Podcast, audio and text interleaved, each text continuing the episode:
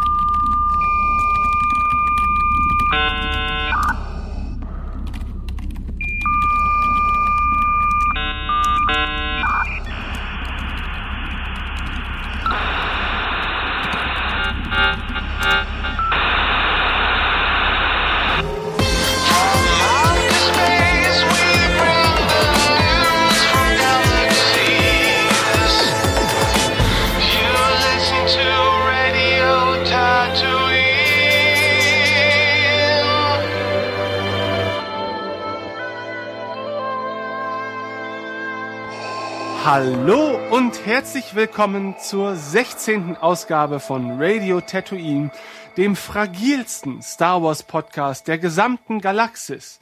Ich bin der brüchige Benjamin und an meiner Seite begrüße ich den trümmerhaften Tim. Hallo Tim. Heute ist wieder wirklich ein, ein fragiler Tag, ja. Hallo, na. Ja, ähm, es war vielleicht nicht zu erwarten, aber es gibt uns immer noch. Und äh, wenn nicht alle Stricke gerissen sind, dann könnt auch ihr diese neue Folge in irgendeiner Art und Weise genießen. Und ähm, tja, dies ist vor allen Dingen eine Star Wars News Folge und wir bringen wieder mal ein kleines Thema der Woche mit uns.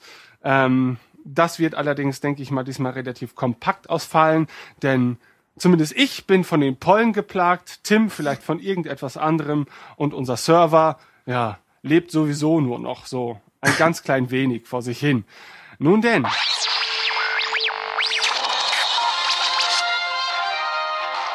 Die neuesten News vom Zentrum bis zum Outer Rim.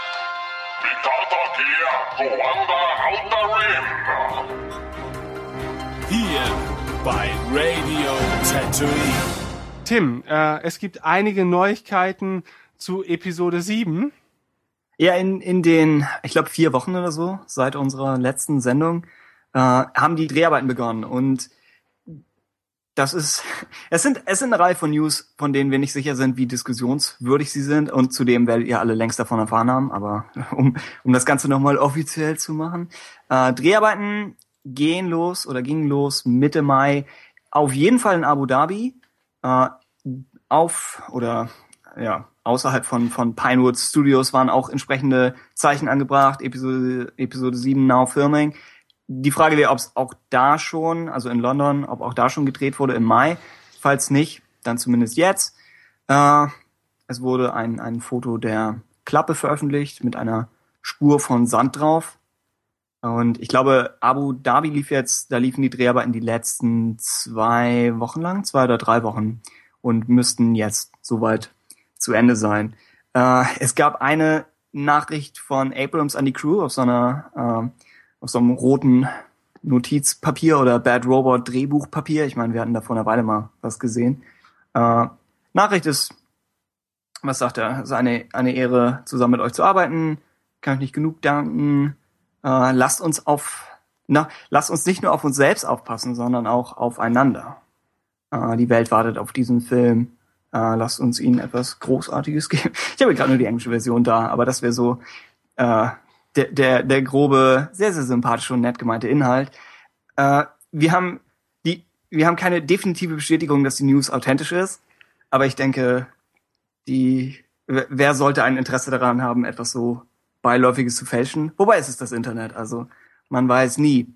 Tja, die Dreharbeiten haben begonnen. Irgendwelche äh, andächtigen Worte deinerseits? Juhu! Also ich freue mich natürlich. Ähm, mhm. ähm, dieser, dieser durchweg freundliche Ton, äh, was die Außenkommunikation betrifft, äh, finde ich durchaus angenehm. Ne?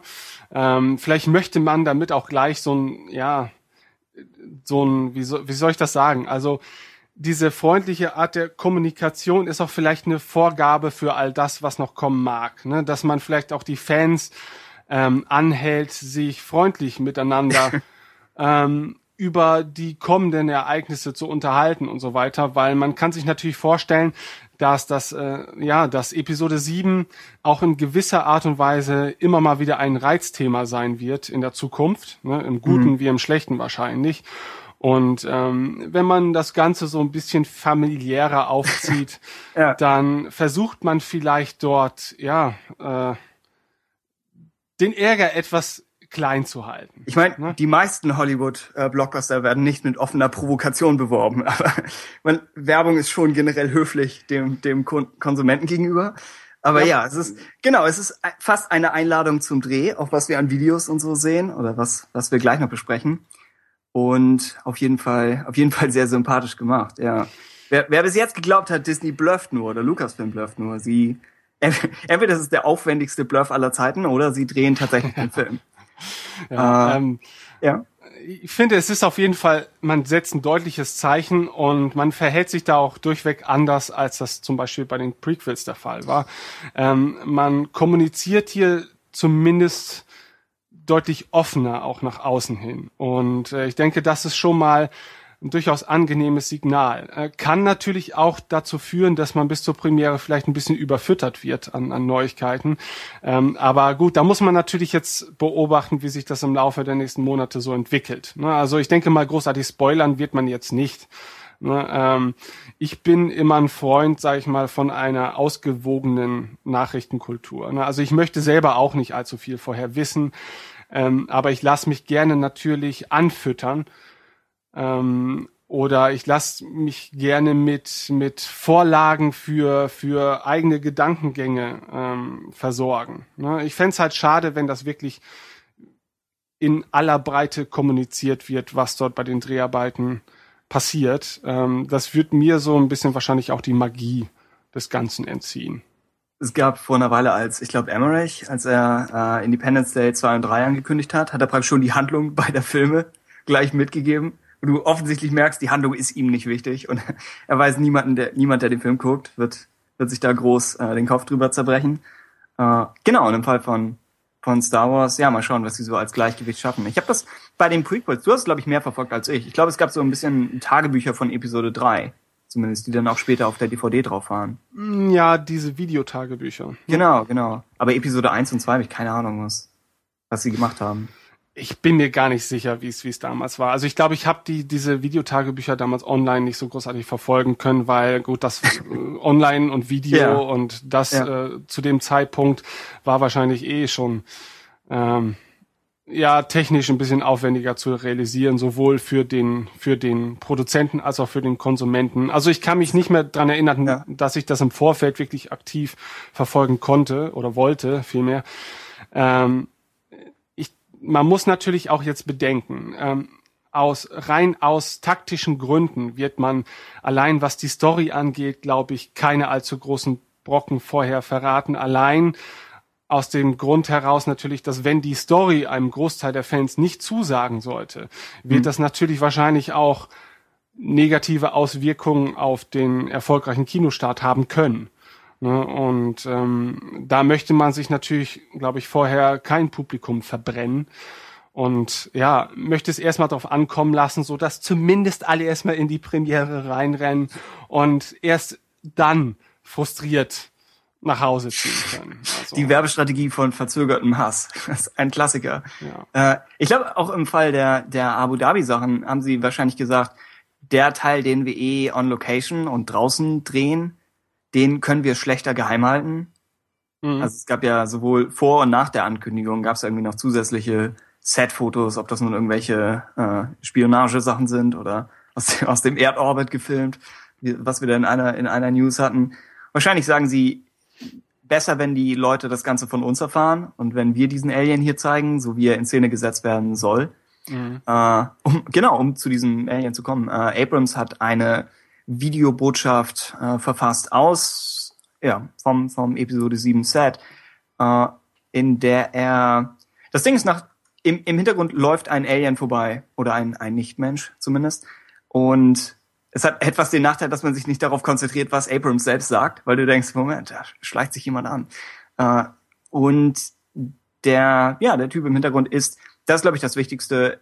er ist nicht CGI, sondern ein, ein Mix aus äh, Kostüm und modernster Mechanik und Transformer und vielleicht, vielleicht Wind. Äh, und er ist, er recht interessant gemacht und er hat einen kurzen Moment mit Abrams, wo sie sich so irgendwie anstarren und der, der nicht Mensch im Hintergrund verzieht so ein bisschen den Mund sogar. Es sieht so ein bisschen aus wie, wie Kermit der Frosch, aber einfach nur im, im allerpositivsten Sinne. Und du merkst, dass ein, dass ein Charakter in dem Typen drin steckt. Äh, und dann zieht er wieder seines Weges. Und Abrams spricht weiter über eine äh, UNICEF-Initiative, mit der Episode 7 zusammenhängt. Äh, es soll oder es kann äh, und es sollte Kindern geholfen werden.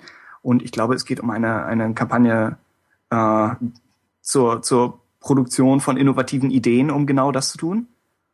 Wie, wie auch immer das, das dann aussieht. Aber Moment, ich, muss, ich versuche noch diesen ganzen Kram zu Ende zu reden. Dann können wir, dann können wir drüber sprechen. Äh, und ja, man kann sich, wir alle können, können teilnehmen, theoretisch, an dieser halb, halb Star Wars, halb UNICEF-Aktion und können theoretisch in Episode 7 mitspielen. Äh, als, als Cameo. Nicht, nicht als der Sohn von Han Solo, sondern als äh, ein wahrscheinlich namenloser Charakter, der irgendwo auftaucht, namenlos, bis er sein eigenes Buch bekommt. Äh, ja, was sagst du zur Aktion und was sagst du zum Video? Also die Aktion ist natürlich grundsätzlich gut zu heißen. Denke ich, wenn man die Popularität äh, von Star Wars für so einen guten Zweck nutzt, halte ich das durchaus für eine für eine Sache, die man machen kann. Mhm. Ähm, und gleichzeitig natürlich hat man den Fans ja auch allein in Form des Videos etwas geliefert. Ähm, ja, erstmal zu den Kulissen, also alles sehr stimmig, wie ich finde. Ja, also macht definitiv Lust auf mehr und ähm, man darf jetzt da, glaube ich, nicht zu viel rein interpretieren, aber ähm, ich finde, man merkt zumindest ähm, dem Ganzen an, dass hier mit Liebe zum Detail gearbeitet wird. Ähm, was dieses Alien angeht, also ja, ganz eindeutig, es ist als ja, Puppe kann man ja nicht sagen. Es ist ja keine tatsächliche Puppe. Es ist ja eine Person in einem Anzug mit wahrscheinlich Animatronik-Aufsatz in Form ja. eines Kopfes oder eines langen, krummen ein, Halses. Ein technologisches Schreckgespenst. Ja. Ähm, ja. Ähm, äh, vielerlei Kommentare deuten darauf hin, dass es ja wesentlich lebendiger oder echter aussehe als eine CGI-Figur. Ähm, für mich möchte ich das so ein bisschen relativieren. Also äh, ich bin ja grundsätzlich nicht gegen CGI ähm, und auch nicht grundsätzlich gegen CGI bei Figuren, also bei Personen oder Aliens oder halt eben ja menschlichen Wesen im weitesten Sinne.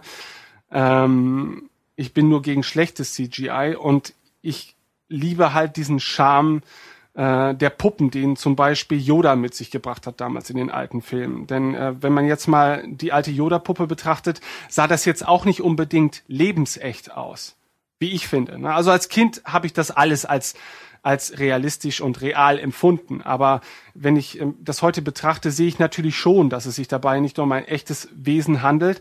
Aber zumindest äh, erkenne ich an, dass diese Figur halt mit seinem Umfeld wesentlich besser interagieren kann und natürlich auch mit den anderen Darstellern, als es eine nicht existierende CG-Figur jemals tun könnte. Und allein das wirkt sich natürlich auch auf den gesamten Eindruck, den Szenen mit solchen Figuren dem Zuschauer vermitteln, aus. Ne? Mhm. Und ähm, da bin ich auf jeden Fall optimistisch, dass man wollte mit Sicherheit ein Zeichen setzen, dass man so, so eine Figur gleich in dem ersten Videoschnipsel, den man von Episode 7 sieht, präsentiert, dass das ein, ja schon mal den Ton setzt für all das, was da noch kommen mag. Und auch wenn es nicht durch, dadurch, dass man eine Puppe verwendet, nicht zwangsläufig realistischer oder lebensechter aussehen muss, finde ich aber die Art und Weise, wie es halt eben aussieht, wie es sich anfühlt und wie es übermittelt wird, wesentlich angenehmer, als wenn man da jetzt 300 CGI-Figuren im Hintergrund rumlaufen sehen würde, ähm, die auf den ersten Blick als solche zu erkennen wären. Ja, sie hätten noch so einen Soundeffekt einspielen können, wie der Typ in so einen Kuhfladen oder so reintritt. Das wäre großartig gewesen. ähm, äh, grundsätzlich äh, meinst ja. du, es handelt sich bei dieser Figur um eine tragende Rolle, tragende Figur, oder meinst du, das ist tatsächlich nur so ein Hintergrundgeplänkel? Mein erster Gedanke war völliges Hintergrundgeplänkel. Äh, aber dann denkst du auch wieder, es ist wirklich sehr viel Liebe zum Detail drin, auch was diese, diese Vögel oder Jungtiere des Ganzen äh, hinten in diesen Käfigen, was das angeht. Ich habe versucht, auf die Tiere zu achten und dachte, ah, da merkt man doch bestimmt, dass sie sich immer nur exakt im Kreis drehen oder so. Aber die sind relativ lebensecht gemacht. Vielleicht ist es auch einfach nur eine echte Tierart und ich habe mal wieder keine Ahnung. Aber das, das ist genau der, der Effekt, den sie haben wollen. Ähm, ja, ich weiß nicht, ob ich denke nicht, dass es, dass es, äh, dass es auch nur ein, ein B-Liga-Nebencharakter wird. Ich denke, es ist wirklich nur für den Hintergrund, aber ja, es ist sehr aufwendig gemacht. Ich glaube, wir kennen die Spezies auch nicht. Es gab in einer Clone Wars Folge gab es diesen, ich glaube, Lightsaber Lost, äh, wo Ahsoka von jemandem Geduld lernen muss und und Anakin ist die schlechte Wahl dafür. Also wird ein neuer Charakter erschaffen. Und ich meine, das ist er. Also jemand, der ungefähr so aussieht und der vielleicht ein bisschen diese Haltung hat. Aber wahrscheinlich ist es schon eine, eine neue Spezies. Äh, ja, um vielleicht was zur, zur Aktion selbst zu sagen. Man kann äh, einsteigen in das Ganze, indem man sie unterstützt. Es wirkt so ein bisschen äh, Kickstarter-mäßig aufgebaut. Das heißt, das Mindeste sind, glaube ich, irgendwie 10 Euro. Und das Ganze geht aber hoch bis oh, 10.000. Also schon, schon recht viel. Äh, und je nachdem, auf welchem, äh, auf welchem Level man das Ganze unterstützt, gibt's dann eben zusätzliche, äh, naja, sind nicht direkt Gewinne, weil es ist ja nichts, in dem Teil ist ja nichts Zufälliges. Aber der, der große Gewinn für das Ganze ist, dass du, ich glaube, so wie ich es verstanden habe, kommst du in eine Verlosung rein und einer spielt in Episode 7 mit. Ja, ich glaube, und, und je nach Höhe äh, Genau. deines Einsatzes gewinnst du quasi oder äh, erkaufst du dir quasi Losanteile. es ist wie Hunger wir- Games. Ja, genau. Also- Oder wie bei der SKL. also das also weiß du kaufst dir qua- quasi Losanteile und natürlich äh, steigt die Gewinnchance auf die auf die Rolle im Film letztendlich mit der Anzahl an Losanteilen, Genau. die du besitzt. Ja, und ähm, gut, so hat zumindest rein theoretisch jeder, auch mit einem geringen Einsatz, die Chance, in diesem Film aufzutauchen. Ne? Ähm, aber natürlich profitieren Leute, die einfach unglaublich viel Geld übrig haben, ähm, von gesteigerten Gewinnchancen. Und es ist, glaube ich, auch bislang nur mit Kreditkarte möglich. Also es gibt kein, keine alternativen Zahlmöglichkeiten, zumindest zu dem Zeitpunkt, als ich nachgesehen habe, da war die, äh, da war die News gerade recht aktuell, da war das nur über Kreditkarten möglich ähm, und nicht über PayPal oder sowas. Und sollte man ja durchaus erwähnen, weil ja Kreditkarten zumindest in Deutschland nicht zwangsläufig ja, gang und gäbe sind. Stimmt, stimmt. Ich bin den Weg auch nicht bis ganz zu Ende gegangen. Also ich habe auch nur so die, die Eingangsportale mir angesehen. Äh, ja, die, die Aktion gibt es. Force for Change heißt das Ganze. Äh, außerdem aus Abu Dhabi haben wir äh, wiederholt Nachrichten von dem Herrn John Boyega bekommen. Er ist aus der, aus der Hauptcast, war also auf dem, ich meine, er war auf dem Foto zu sehen, oder? Auf dem, dem großen Kreis. Ja. Äh, er, war, er ist in Abu Dhabi auf jeden Fall Abrams selbst offensichtlich und Daisy Ridley. Das sind die, die drei, von denen wir wissen. Und ab dann, es gab einmal Gerüchte, dass äh, Harrison Ford und Carrie Fisher auch da wären. Aber das, davon haben wir wirklich nur einmal irgendwas Nebulöses gehört und sonst. Der, die, der Einzige, der seine Existenz da wirklich bestätigt hat, ist John Boyega und bei jeder Gelegenheit. Also es ist eine, eine äh, Masse an Fotos und äh, kurzen Videoschnipseln, die er geschickt hat, das ist schon äh, relativ, relativ beeindruckend. Und ja, wie du am Anfang sagtest, es trägt ein bisschen zu dieser freundlichen Art bei.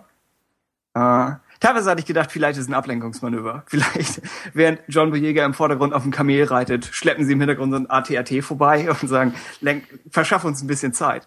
Äh, aber er macht das sehr, sehr gut und es ist äh, sympathisch, was er da anstellt.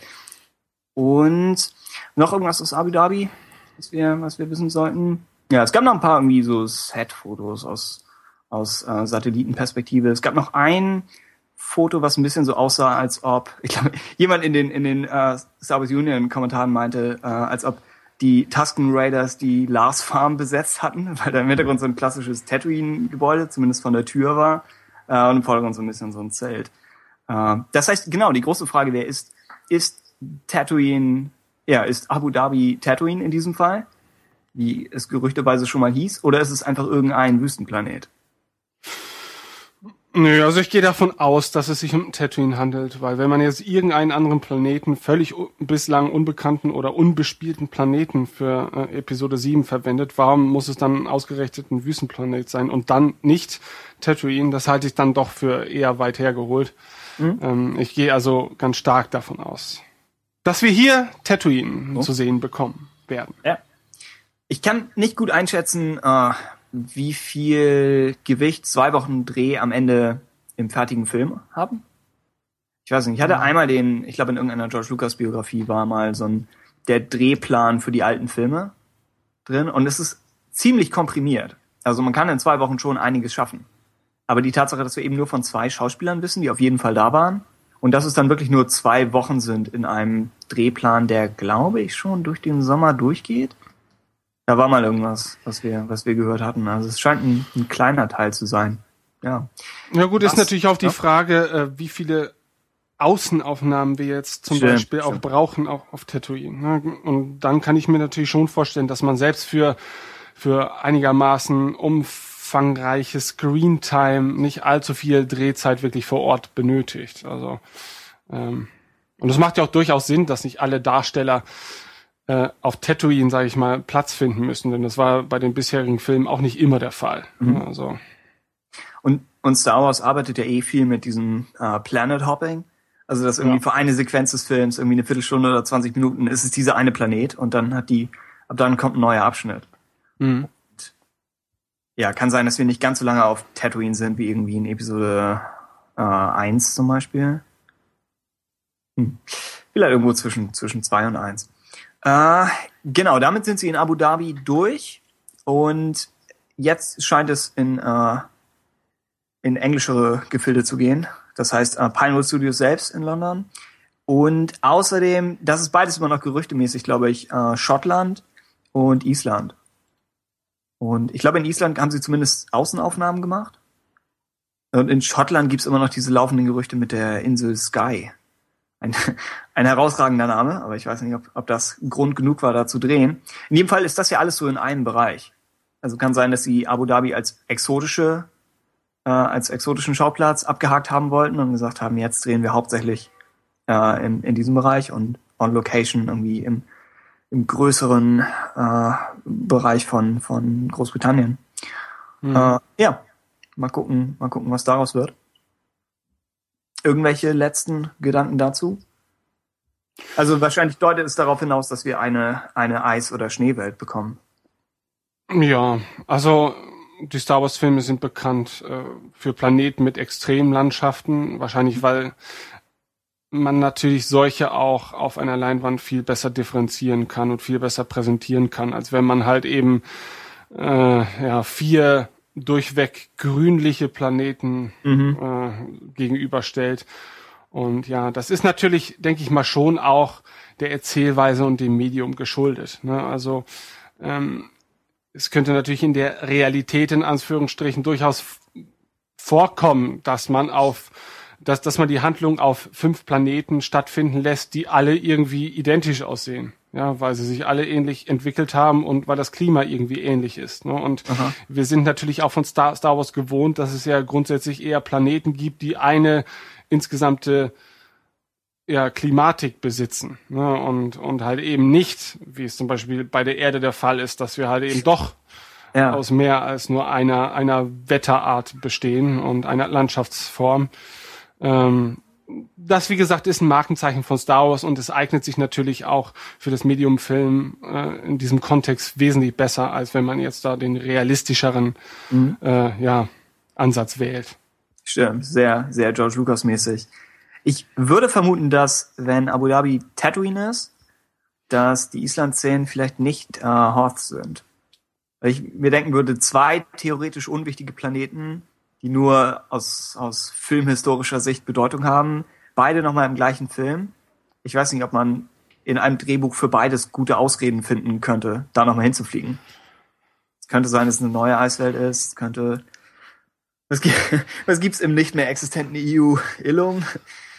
Ja, Ich weiß es auch nicht. Also, und wenn man auf Biegen und Brechen die bekannten Welten da wieder einbringen möchte, frage ich mich wirklich, warum. Weil Fanservice als Grund kann es eigentlich nicht sein. Denn ich glaube, der ist in diesem Sinne zumindest mit diesen Mitteln überhaupt nicht notwendig. Ne? Also die Leute werden jetzt sich den Film nicht angucken gehen, weil da noch mal äh, Hot oder sowas Mhm. wieder auftaucht. Ne? Also äh, die werden ganz andere Beweggründe haben. Und da muss man jetzt nicht aus reiner Nostalgik noch irgendwelche Planeten wieder mit einbringen. Das Ganze muss sich schon irgendwie aus der Story sinnvoll ergeben.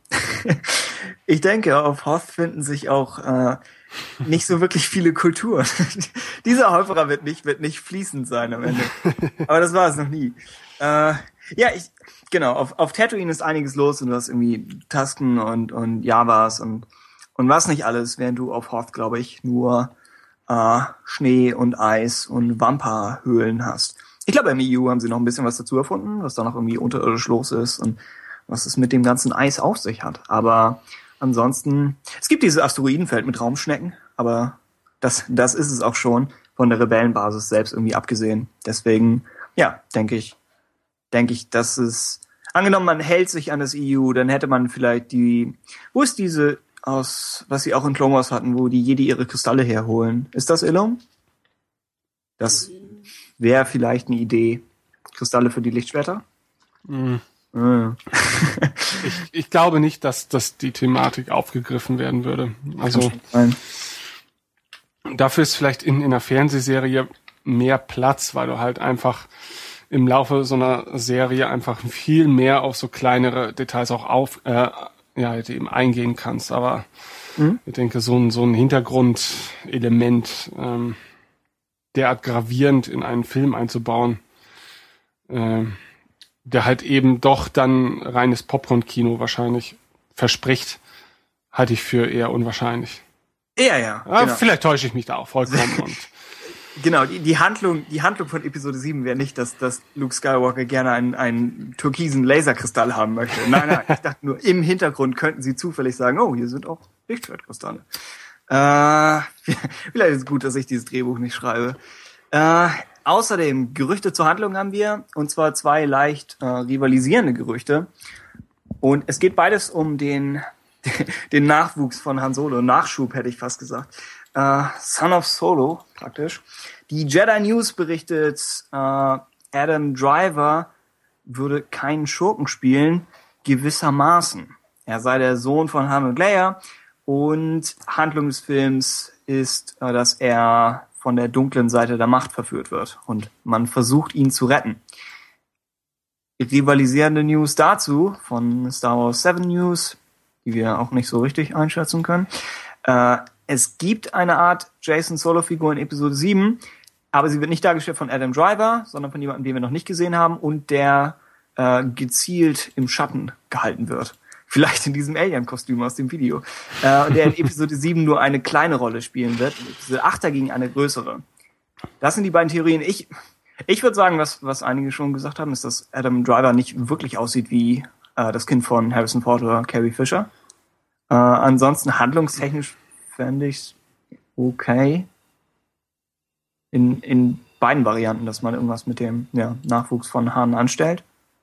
Weiß nicht, was meinst du? Ja, wir gehen ja immer noch davon aus, eigentlich, dass Han und Leia äh, weiterhin gemeinsam als Paar Stimmt, ihre ja. Zukunft gestalten. Es Ja. kann natürlich auch alles ganz anders kommen. Und ähm, von daher könnten sich ja natürlich auch sehr viele Gerüchte äh, könnten im Winde verweht werden eines Ja. Tages. Ähm, weiß ich nicht. Also wenn wir weiterhin an, an dieser an dieser Gegebenheit festhalten, dann kann ich mir äh, vielleicht Adam Driver doch durchaus als als äh, Zögling von Han Solo und Leia vorstellen. Äh, mag jetzt optisch vielleicht nicht grundauf passen, aber einer der anderen bekannten Darsteller, weiß ich nicht, wer mir da, wer da für mich naheliegender wäre. Also kann ich mir nach wie vor vorstellen. Aber wie gesagt, ich sehe es halt immer noch nicht als hundertprozentig gesetzt, dass Han und Leia tatsächlich dann äh, diese lange Ehe führen, von der wir im EU zum Beispiel gelesen haben. Also Mhm. Ich wollte gerade sagen, die beiden Gerüchte wirken auch sehr EU-inspiriert. Mhm. Dass wir speziell am Anfang äh, der ganzen Gerüchteküche ganz viel hatten, dass einfach die Handlung von irgendwelchen Romanen genommen wurde und dann so ein bisschen alles zusammengewürfelt wurde. vielleicht ist ja auch John Bo Boyega äh, der Sohn von Leia. Ja, Und äh, von Lea und und äh, sag schon. Lando. Ja, und äh, Lando ist mittlerweile vielleicht verstorben oder so. Ja, ich denk, denkbar wäre es doch, oder nicht? Theoretisch. Ich, ich habe die leise Hoffnung, dass sie den Film mit irgendeinem äh, beiläufig erwähnten Detail beginnen, das absolut alles, was wir spekuliert haben, aus dem Fenster wirft. Weil dann wären, würden wir wirklich von null an den Film rankommen. Wenn, wenn, selbst wenn alle Grundannahmen, die wir gemacht haben, wenn das alles Quatsch wäre. Äh, also damit hätte ich kein Problem. Ansonsten. Du meinst sowas wie irgendeine Subraumspalte hat sich geöffnet und wir leben alle in einer alternativ, äh, alternativen Zeitlinie? Nein, nein, ich meinte tatsächlich nur, dass Leia und äh, Lando irgendwie äh, in einer in einer Beziehung feststecken. Äh, oder dass das Han irgendwo, weiß ich nicht. Er wird er wird wahrscheinlich nicht tot sein, aber naja, mal gucken. Ja, die, genau diese diese 30 Jahre Ehe aus dem aus dem EU oder was was da noch danach gefolgt haben mag. Ich fand sie haben immer nicht so wirklich viel Potenzial für irgendwelchen großen irgendwelche großen äh, Character Arcs gegeben. Weil das so ein bisschen ist die klassische Sache mit mit jeder mit jeder Romanze in irgendeiner Geschichte, sobald sobald die zwei Leute zusammengefunden haben, kannst du es immer noch mal wieder auf die Probe stellen und du kannst es wieder auseinanderbringen, aber das ist es so ziemlich. Realistisch gesagt könnte man sagen, in, in der Beziehung kann man alle möglichen Geschichten erzählen mit den Figuren, aber es findet selten statt.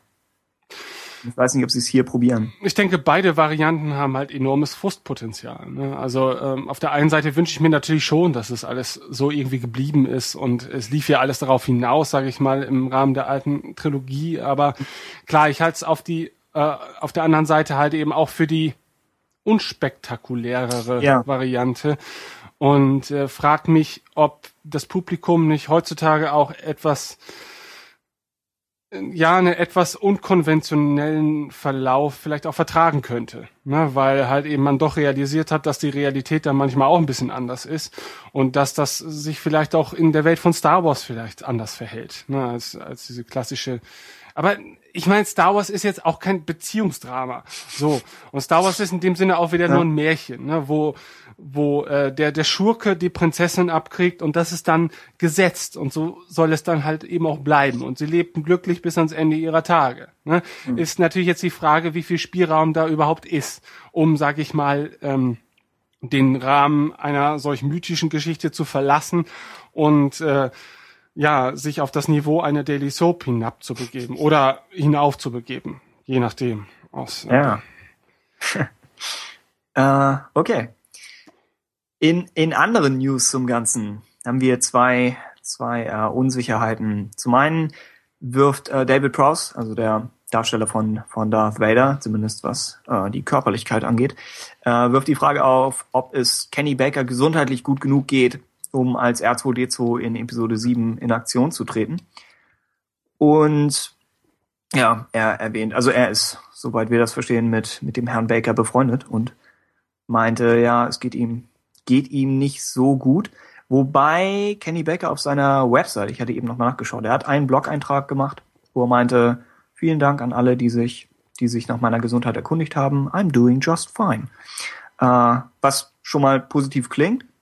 Andererseits ist er ein älterer Herr und du denkst, vielleicht will man ihn dann wirklich nicht nochmal in diese, in diese Kiste reinstecken. Mit Kiste meine ich R2D2, nicht irgendwelche, kein Sarkophag. Äh, und ja, schwer, schwer zu sagen, was sie da. Ich glaube, wir hatten in der letzten Folge schon so ein bisschen drüber gesprochen, dass sie auch die R2 Builders eh angeheuert haben, um mechanische R2D2s zu fabrizieren. Und kann sein, dass Kenny Baker in rein beratender Funktion am Rand steht. Ist das gleiche wie mit, wie, wie mit Peter Mayhew, dass ich denke, einerseits wäre es cool, wenn die dabei sind, andererseits will ich nicht, dass die sich da, äh, dass die ihre eigene Gesundheit beeinträchtigen, nur, nur um diese Rollen nochmal zu spielen, auch wenn das ein netter Schachzug ist. Äh, einerseits, ja, will man die, die nicht dazu zwingen. Und dann denkt man auch, will man, während man den Film sieht, nicht daran denken, wie viele, wie viele Leute da halb verletzt wurden, um, um diese Charaktere nochmal zu erwecken. Ja, wobei ich dazu sagen möchte, dass ich äh, bei Peter Mayhew noch mehr Potenzial allein in seinem Kostüm sehe, ähm, seine eigene Persönlichkeit noch mit einzubringen, als das bei Kenny Baker der Fall ist. Ne, Ich meine, klar, in irgendeiner Art und Weise hat er natürlich schon ähm, das, was wir von R2 kennen, geprägt. Ähm, aber ich denke, seine Ausdrucksmöglichkeiten waren da doch deutlich beschränkt. Und ich glaube, sowas lässt sich dann noch einfacher auf andere Art und Weise realisieren, als das bei Mayu der Fall wäre. Ne, Also ähm, ich glaube, ein reiner CG Chewbacca wäre nicht so überzeugend. Ja. Ähm, ein tatsächlicher Mensch im Kostüm wäre da schon die bessere Variante. Nun ist natürlich die Frage, wie unverwechselbar die Körpersprache allein von Mayu ist oder war, ne? oder ob grundsätzlich so große, schlachsige Menschen ähm, dazu neigen, sich auch so zu verhalten, so zu bewegen, wie Mayu das tat. Ne? Also das kann ich nicht so gut äh, beurteilen, ne? weil ich halt nicht so viele große Darsteller kenne, die in Kostümen steckten, ne? die dann auch, man muss ja sagen, ähm, wie soll, soll man das sagen? Also äh, ich finde, das Chewbacca-Kostüm ist schon ein unmittelbareres Kostüm als zum Beispiel ja, ein, ein gigantischer Godzilla oder sowas. Ja, weil, ja, Ja. weil, Ich bin weil. Okay. Chewbacca schon natürlich, da, es ist ein sehr eng anliegendes Kostüm, will, will ich damit sagen, und ist Ach schon so. unmittelbarer mit der Körpersprache von Mayu verbunden, als zum Beispiel ein Godzilla-Kostüm es war, ja. Was Ja. einfach aus unglaublich viel Filmmaterial und irgendwo da drin steckt ein Mensch ist und Ja. Ne, da ist jetzt nicht so viel Spielraum, sage ich mal, für kleine Fein Feinheiten. So und ich finde, die sind bei Chewbacca schon bemerkbar gewesen. Also die Art des Ganges und so leichte, das sind die kleinen Kleinigkeiten. Also das Bewegen der Gliedmaßen. Wie soll ich denn das jetzt? Man, Ne? du weißt schon, was ich meine und ihr werdet das auch wissen, liebe Zuhörer. Also Ich bin immer noch beim Godzilla-Kostüm. Ich stelle mir gerade ein Kostüm mit so viel Füllmaterial vor, dass du den Schauspieler nicht mehr findest nach dem Dreh. Wir haben ihn verloren. Äh, irgendwo da drin muss er stecken. Er kann doch nicht weit sein. Wir, wir, Ja. wir können nicht genau un unterscheiden, was Füllmaterial und was Darsteller ist. Ja, einer Also schwierig. Also auf jeden Fall äh, finde ich, dass es wahrscheinlich einfacher wird, ähm, R2 in anderen möglichen Formen umzusetzen, Mhm. ähm, als es mit, mit ähm, Kenny Baker in einer Metalltonne umgesetzt wäre. Ne? Also da ist man, glaube ich, ein bisschen flexibler. Ne? Und das muss man ihm nicht zwangsläufig antun. Vielleicht wird er halt, keine Ahnung, mit Motion Capture, Capturing Sensoren ausgestattet und, und muss dann halt so ohne Tonne wackeln. Und das Ganze wird dann übertragen. Aber auch das stelle ich mir, das halte ich für unglaublich undankbar. Ich weiß Stell nicht. dir vor, mit so einem Kostüm und mit diesen Bällen überzogen und er kippt so nach links und rechts. Auch das, das klingt alles böswilliger, als es eigentlich gemeint ist. Aber, aber wie gesagt, ich, ich sehe, ich weiß nicht, ich sehe nicht den Sinn, ihn kör körperlich dafür noch zu quälen oder so. Ja, wenn er Ja, halt genau. wirklich angeschlagen ist und so weiter, besteht einfach kein Anlass dazu. Der einzige Anlass wäre, seinen Namen dann noch mit in die Credits reinzufeuern, ja, damit man sagen kann, hey, es war wieder Kenny Baker, der R2 verkörpert hat. Und das muss man, ich weiß nicht, ob das Anlass und Grund äh, genug ist, um das alles in Kauf nehmen zu müssen. Ich denke auch, R2 und Chewie sind, sind Charaktere, die theoretisch bis in alle Ewigkeit in diesem Film mitspielen könnten. R2 wahrscheinlich noch länger, aber auch Wookies haben ja. Ich glaube, die Lebensdauer ist wahrscheinlich jetzt nicht mehr im Kanon verwurzelt, aber man könnte sagen, er lebt sehr lange. Und ich hätte kein Problem damit, dass irgendwie Chewbacca immer noch da ist, um irgendwie Han Solos Nachfahren zu verteidigen gegen herabfallende Monde. Und deswegen denke ich, wird man sich früher oder später eh mit dem Gedanken auseinandersetzen müssen, dass die nicht mehr von den gleichen Schauspielern gespielt werden. Vielleicht ist Das ja Chewbacca auch, äh, ja, vielleicht sind ja Wookies eine unsterbliche Rasse. Und äh, Chewbacca heiratet Leia, muss das, dafür aber seine Unsterblichkeit aufgeben. und spricht auf einmal nur noch Elvisch. Ja, okay. So, so könnte man zumindest zwei der größten Franchises äh, zusammenführen und verdoppelt sein Publikum vielleicht. Das ist das Einzige, was die Herr der Ringe-Fraktion mag, genau. Das, Ja, die ist seit, seit dem Hobbit vielleicht eh schon frustriert genug und äh, durchaus dankbar für solche, für solche Ideen. kann sein. Ähm, ja, dann, dann haben wir, oh, wir haben, wir haben Carrie Fisher News. Jetzt wäre es natürlich toll, wenn wir dafür ein eigenes äh, Segment und einen eigenen Jingle hätten. Vielleicht haben wir das ja sogar. Oh, oh. Aber diesmal ist es ja nicht zwangsläufig äh, Carrie Fisher selbst, die etwas sagt, wie unser Jingle das nämlich äh, ja, vermuten lassen Ja. könnte. Ähm, diesmal ist es Carrie Fischers Mutter, die sich zu Wort gemeldet hat. Ähm, Hm. Man vergisst ja immer, dass die durchaus bekannte Schauspielerin Debbie Reynolds ja die Mutter von Carrie Fisher ist. Äh, So war es zumindest in der Vergangenheit äh, offiziell anerkannte Wahrheit und Ja. soll es auch weiterhin bleiben. Ähm, und sie hat in einem Interview erzählt, äh, ich weiß gar nicht, wo das war, auf in einem YouTube-Channel, glaube ich, mit dem Namen Extra TV, Extra TV, Ja. ähm, hat man ein Interview mit Debbie Reynolds geführt und ich weiß jetzt nicht, was Debbie Reynolds derzeit so macht, aber zwangsläufig ähm, kam das Gespräch auch auf das Thema ihrer Tochter zu sprechen. Ja? Und äh, dort ließ die Mutter verlautbaren, dass sie mittlerweile sogar insgesamt 40 Pfund abgenommen hätte. Das wären 20 Kilogramm für Angehöriger europäischer Maßeinheiten. Und ähm, das ist ja schon deutlich. Und äh, ja, sie hat diese 20 Kilogramm wohl auch im Hinblick auf ihre Wiederauflebung der Rolle der Prinzessin Leia abgenommen.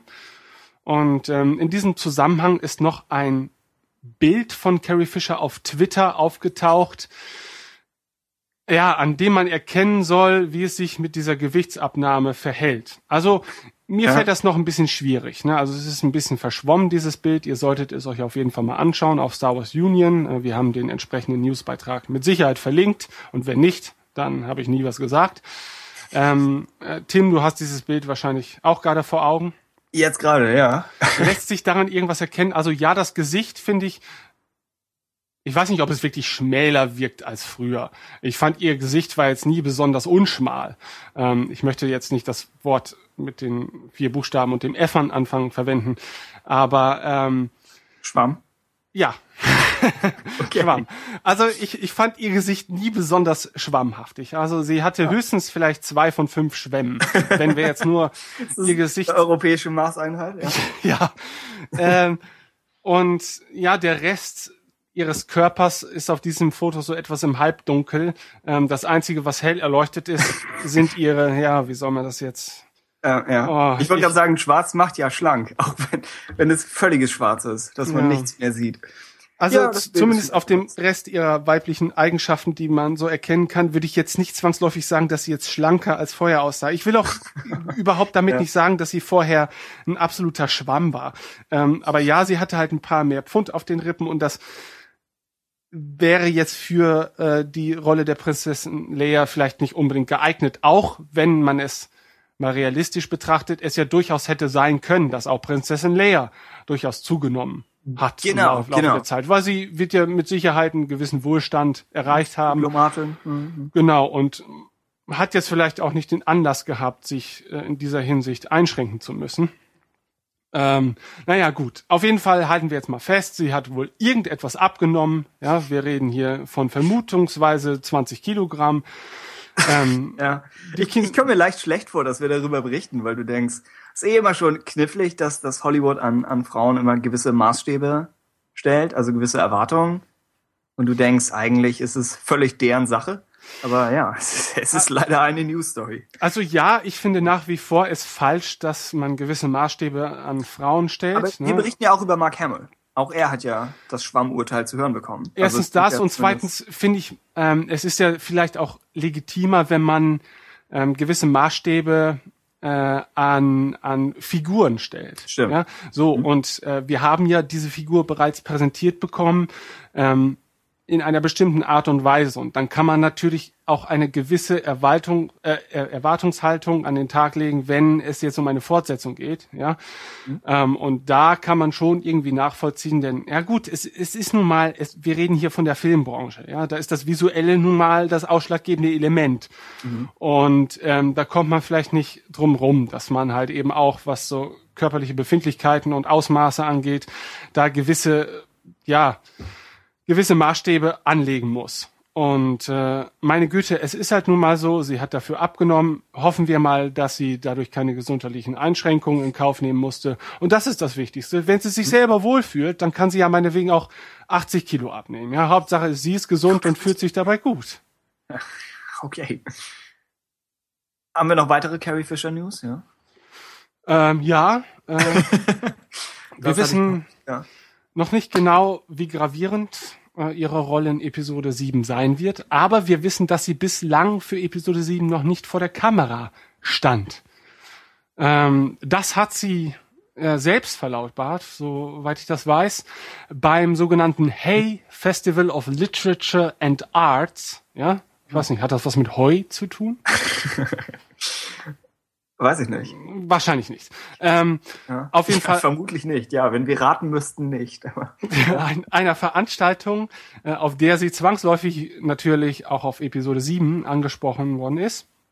Und äh, dort hat sie verkündet, dass sie zwar ja zur Sichtung des Drehbuchs quasi ähm, ja in Anspruch genommen worden ist und auch einige Kostümproben vorgenommen worden sind, ist natürlich die Frage, wenn sie jetzt laufend am Abnehmen ist, wie viel Sinn diese machen. Ähm, aber nun denn.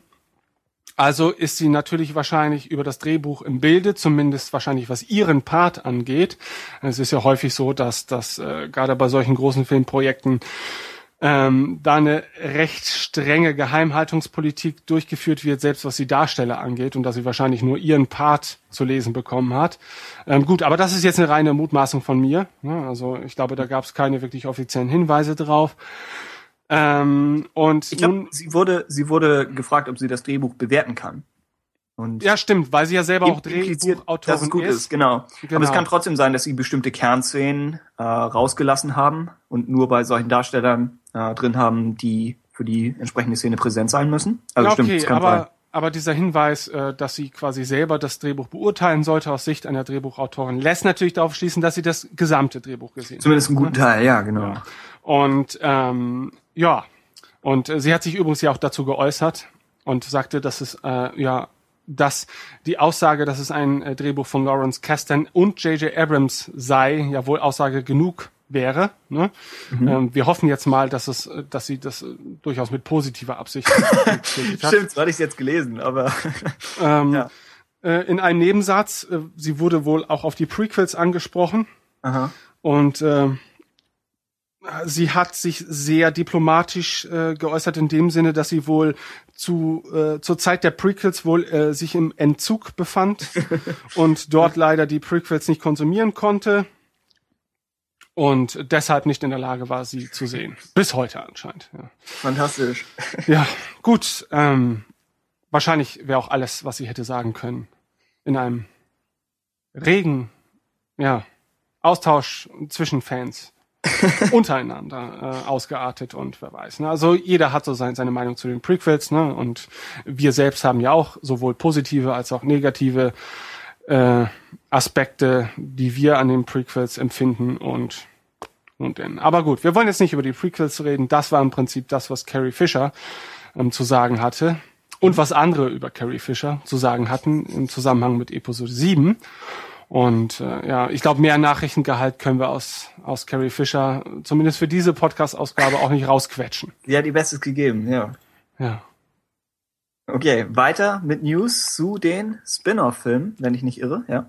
Oh ja, oh ja. Ähm, wie ihr ja vielleicht wissen könntet, äh, es verhält sich ja nun mal so. es wurden ja begab nicht sich zu der Zeit. Ja. es begab sich zu der Zeit, dass äh, künftige Star Wars Filme angekündigt wurden.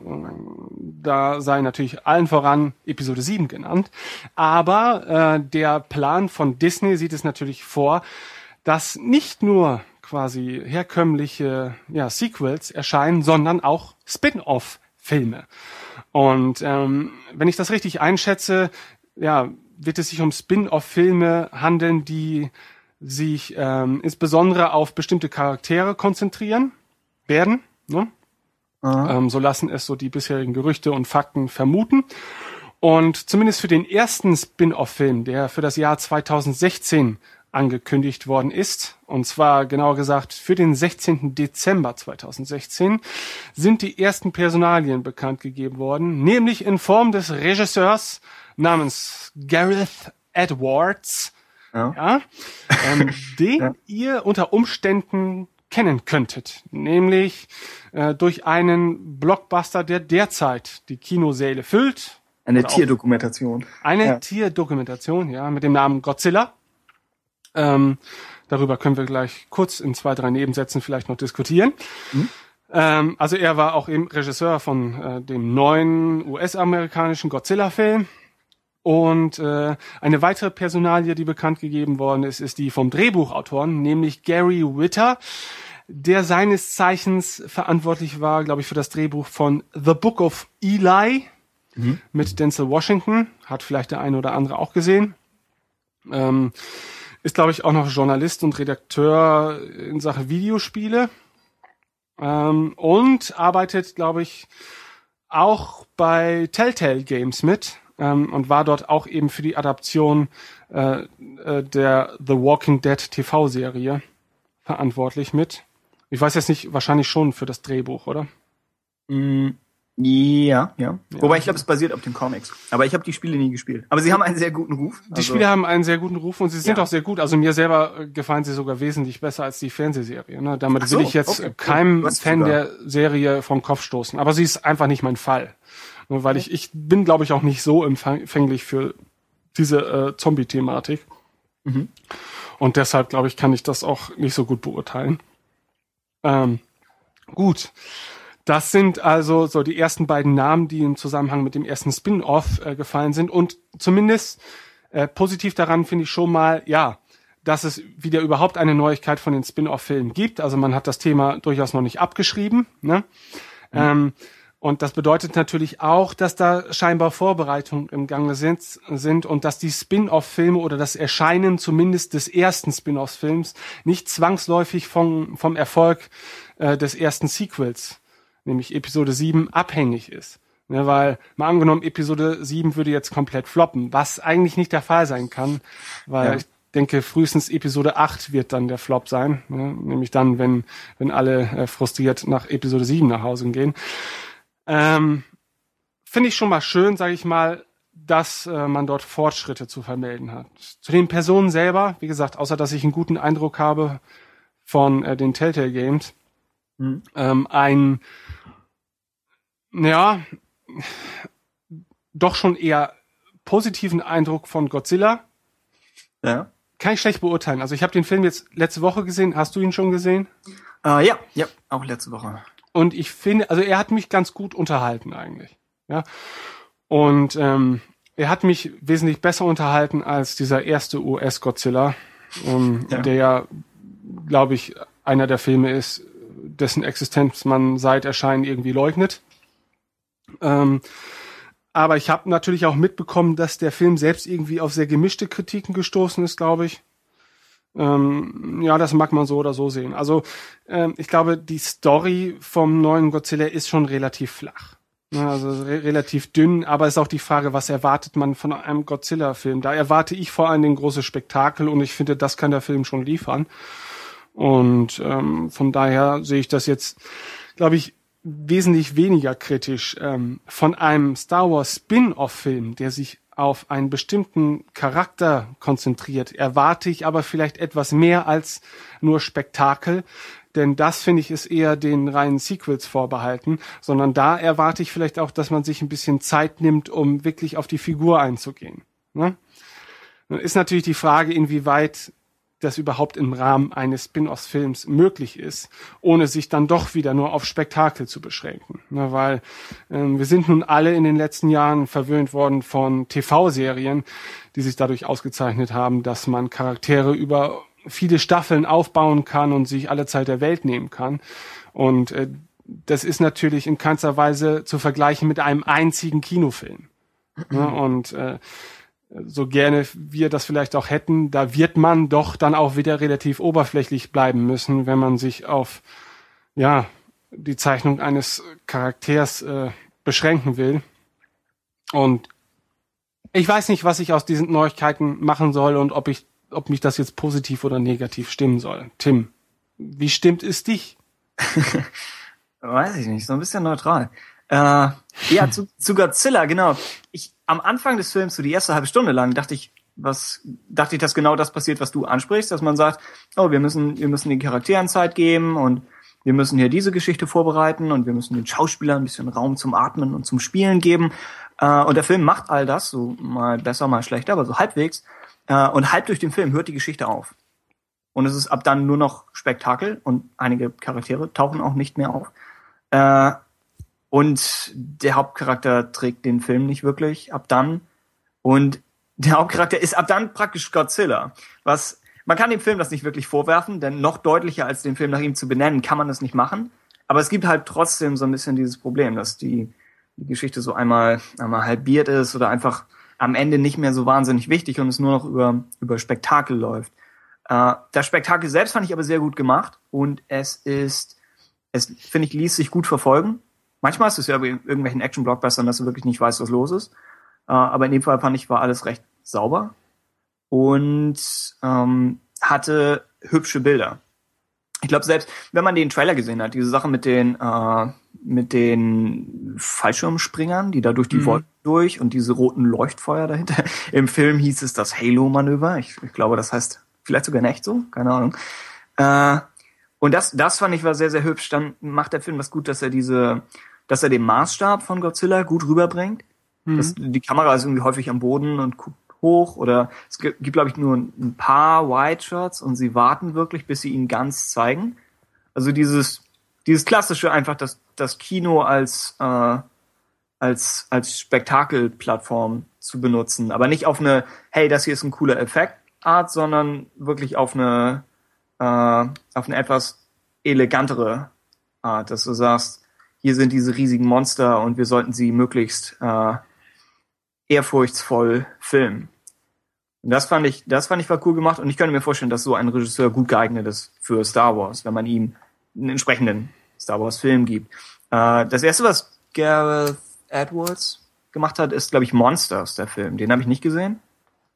Ähm, hat ihm aber dann sofort zu Godzilla verholfen. Also muss, muss relativ gut gewesen sein. Ich glaube, Godzilla ist schon ähm, nicht, nicht ganz so viel, steckt nicht ganz so viel Geld hinter wie, weiß ich nicht, hinter Spider-Man 2 oder was, was neulich lief, aber schon einiges. Also hat man da definitiv Vertrauen für ihn und es ist eine ziemlich steile Karriere, äh, eigentlich als, als dritten großen Film Star Wars zu machen.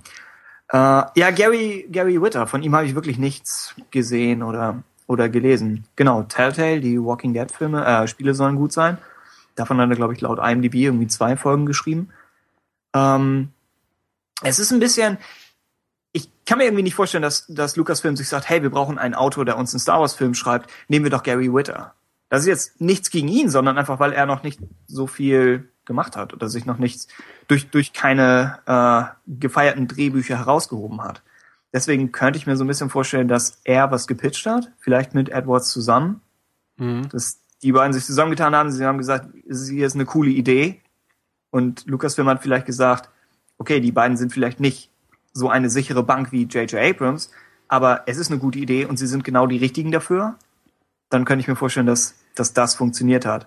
Und dann kann man, könnte man überlegen, was ist der, der Star Wars Film, der so ein bisschen über, weiß ich nicht, vielleicht diese Art von Spektakel läuft, aber es ist fies, weil ich von Edwards echt nur den einen Film gesehen habe. Ich will ihn jetzt nicht schon darauf reduzieren.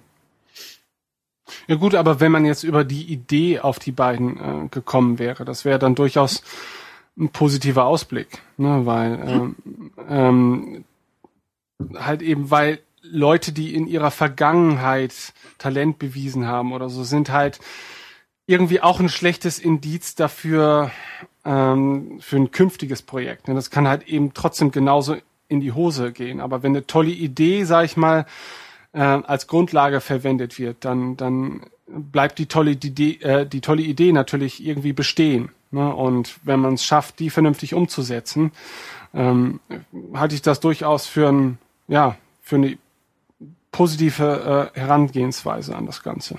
Mhm. Ja, ich denke auch. Es wird schon werden. Jo, weitere News zu dem, zu dem Ganzen. Mhm. Was haben wir?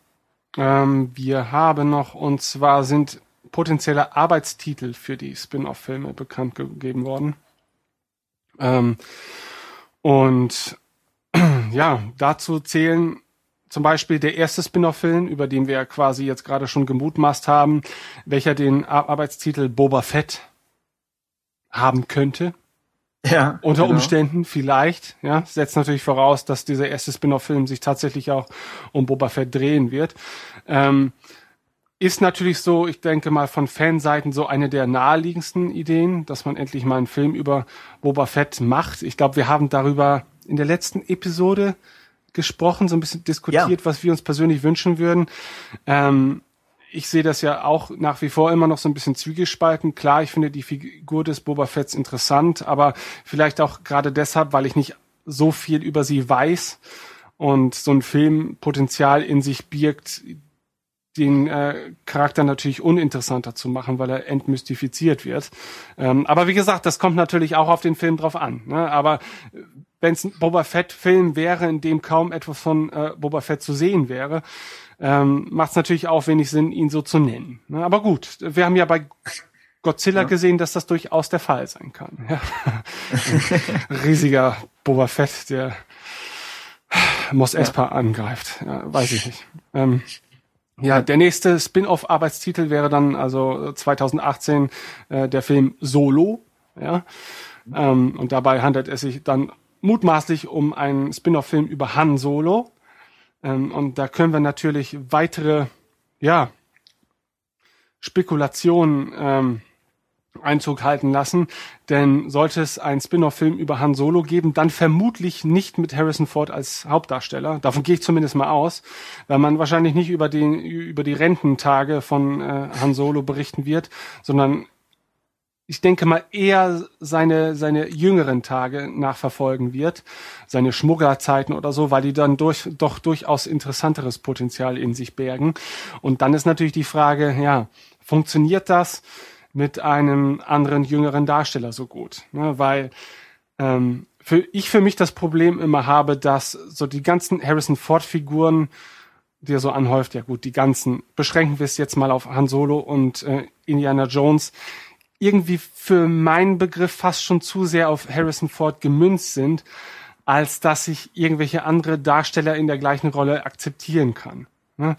Ähm, ich bin aber auf der anderen Seite auch durchaus offen, mich vom Gegenteil überzeugen zu lassen. Ne? Weil mir ist klar, dass dieses Star Wars-Universum nicht zwangsläufig von der Lebensdauer seiner äh, Protagonisten oder seiner Darsteller abhängig ist und dass man sich früher oder später damit abfinden wird müssen, dass man vielleicht verschiedene Figuren erleben wird oder sehen wird, die halt eben mit verschiedenen Darstellern besetzt werden müssen. Allein aus diesen Gründen, äh, da unsere Lebenszeit nun mal begrenzt ist. Ne? Und ähm, deswegen will ich es für mich dann nicht ausschließen, dass es sich dabei tatsächlich um einen Harrison Ford bzw. Han Solo Spin-off-Film handeln könnte. Ja, Mhm. Gut. Möchtest du noch was zu dem Solo-Teil sagen? Äh, nicht viel. Ich glaube, wir hatten ja auch in der letzten Folge ein bisschen drüber gesprochen. Ja, genau. Sie müssen, früher oder später müssen sie, ach, na, sie müssen nicht, aber sie werden sich wahrscheinlich entschließen, äh, diese Charaktere neu zu besetzen, um die Charaktere nicht zu verlieren. Ähm, die Frage wird wahrscheinlich wirklich nur sein, wie sie den Übergang handhaben und ob sie, ob sie sagen, wenn wir so viele, ich glaube, Christoph hat es letztes Mal angesprochen, ob man, wenn man, wenn man bei einigen noch die Originalbesetzung hat, aber dann bei anderen Charakteren plötzlich andere Schauspieler, das wäre vielleicht etwas komisch. Deswegen, ja, angenommen, angenommen Han Solo stirbt in Episode 7, dann könnte ich mir vorstellen, dass sie das, was ist das, 2018, also dass sie drei Jahre später neu rebooten mit einem neuen Gesicht. Das könnte ich mir vielleicht vorstellen. Dann läuft es nicht, dann spielen nicht zwei Leute gleichzeitig Han Solo. Das geht vielleicht. Ja, das wäre so das technische. Inhaltlich, ich, ich habe nach wie vor nicht die Han Solo äh, Vorgeschichten aus dem EU gelesen. Das heißt, ich weiß nicht, was an, an äh, potenziellen Geschichten da wäre. Es gibt bestimmt einiges. Aber dann denke ich auch wieder, die größte Wandlung macht der Charakter in Episode 4 durch. Und ich weiß nicht, ob man das groß übertreffen kann. Außer man zeigt ihn irgendwie als jungen Idealisten und zeigt dann, wie er zu Han Solo wird. So ein bisschen wie, wie der Anfang von Firefly eigentlich. Das geht vielleicht, aber dann vielleicht ist es auch zu sehr Zickzack. Weiß ich nicht. Naja. Ach so, genau. Nächster, nächster Spin-off-Film. Was kommt auf uns zu? Vielleicht, laut Hasbro. Red 5. Oha. Ja, und wir wissen, Red 5 war das Rufzeichen Luke Skywalkers ähm, während der Schlacht von Yavin in Episode 4. Ja. Und ähm, ja, was soll uns das sagen? Soll das jetzt, also bei allen Titeln finde ich diesen fast schon für am unwahrscheinlichsten. Ich meine, wird es über die Zeit von Luke als Pilot gehen? Kann ich mir nicht vorstellen. Ja. Also weil, weil ich, gut, Luke Skywalker war ein Pilot, der im Rahmen der Schlacht von Yavin jetzt äh, das Rufzeichen Red 5 hatte, also Rot 5 auf Deutsch, ähm, und daran teilgenommen hat. Aber ähm, ich halte die Figur des, des Luke Skywalkers, äh, der nun mal eh ein Zent oder wenn nicht sogar das zentrale Element in der Originaltrilogie schon spielt, für einen Spin-off-Film jetzt nicht zwangsläufig geeignet. Ne? Und ähm, wenn es sich halt generell meinetwegen um, um, um Piloten handelt, so, so wie zum Beispiel die X-Wing-Reihe oder so jetzt im Expanded Universe, warum sollte man sie dann äh, Red 5 nennen und den Schwerpunkt auf Rot 5 legen und dann wieder einen anderen Darsteller für Luke Skywalker wählen? Und also ich weiß nicht, also äh, ja, ich wünsche mir auch ähm, die filmische Aufarbeitung des Zusammenlebens, meinetwegen jetzt innerhalb so einer Flugstaffel. Mhm. Ähm, am liebsten eigentlich in, in Form einer Serie, weil ich glaube, das Grundsetting eignet sich dafür unglaublich gut. Aber ich kann mir da für einen Spin-off-Film einfach zumindest unter diesem Namen überhaupt nichts geeignetes vorstellen. Ich weiß nicht, wie du das siehst. Also ja, ich genau Flugstaffel hätte ich auch eher gedacht als Serie. Auch weil es ja irgendwie Ensemble-Cast und du kannst dich in jeder Folge auf wen anders konzentrieren und das Budget dürfte in der Weile machbar sein. Ähm, ich denke, ich, ich könnte mir fast vorstellen, dass, dass die Liste ein Tick glaubhafter wird, dadurch, dass Red 5 dabei ist, weil es einfach so aus dem Nichts herauskommt. Denn Boba Fett und Han Solo sind so die naheliegenden Spin-offs und Red 5 ist so ein bisschen, wow, was, was zur Hölle ist das? Ähm, ja, genau, mit, mit Luke Skywalker, ob man, äh, ob das, ob es ein Film über ihn ist. Gewisserweise finde ich, sind ja schon, ich meine, Episode 4 ist eigentlich ein Film über ihn. Und in, in allen anderen hat er ja auch schon die, die tragende Rolle. Ähm, es ist vielleicht ein, ein Gedanke, den ich hatte, und das ist mal wieder einfach, ja, ins Blaue spekuliert, aber angenommen, es geht tatsächlich um die Pilotenstaffel, äh, aber es geht nicht um Luke Skywalker, sondern es geht um den Piloten, der nach ihm dieses Flugzeichen hat. Es gibt auch immer, äh, ich habe jetzt keine Ahnung von, von professionellem Sport oder unprofessionellem Sport, was, was das angeht. Aber es gibt auch in bestimmten Vereinen diese Tradition, dass sie bestimmte Nummern nicht nochmal vergeben, weil du dann in der zu großen Tradition spielst, so wie ich mir das vorstelle. Sportler sind vielleicht abergläubisch. Äh, und vielleicht machen sie das gleiche mit einer, mit einer Pilotenstaffel, dass sie sagen, da kommt dieser neue Rekrut oder so an und er muss plötzlich dieses, dieses immense Erbe antreten. Oder die, die Staffel muss, muss ohne Luke auskommen oder, oder was auch immer. Aber ja, ich würde mich dir anschließen, dass es, dass es nach einem Film über eine, äh, eine Jägerstaffel klingt. Mehr als nach einem Film über Luke. Den würde man auch anders nennen. Wobei das ja auch alles nur, nur Codenamen sind. Aber ja, trotzdem. Mhm. Auf jeden Fall interessant. Definitiv. definitiv. Sehr interessant. Ja. Dann okay. Dann haben wir das Thema abgehakt. Ähm, kommen wir zu weiterem, nämlich äh, es gibt einige Neuigkeiten in Bezug auf Star Wars Rebels und The Clone Wars. Ja, auch The Clone Wars trotz seines äh, Ablebens nicht tot zu kriegen, zumindest was die Nachrichtenlage angeht. Mhm. Ähm, aber zunächst mal zu Rebels. Es gibt äh, einen Hinweis darauf, dass die Figur des Lando Calrissians zumindest in Star Wars Rebels auftauchen wird können. Ähm, Star Wars Union bezeichnet diese Meldung sogar eigentlich als offiziell, äh, aber so hundertprozentig dann doch auch wieder nicht. ja. Und äh, das sagt wie immer schon alles. Ähm, äh, es gab auf Star Wars Insider, zumindest auf der Facebook-Seite von Star Wars Insider, ähm, die Verkündung des Star Wars Rebels Trailers und mit einem dazugehörigen Kommentar.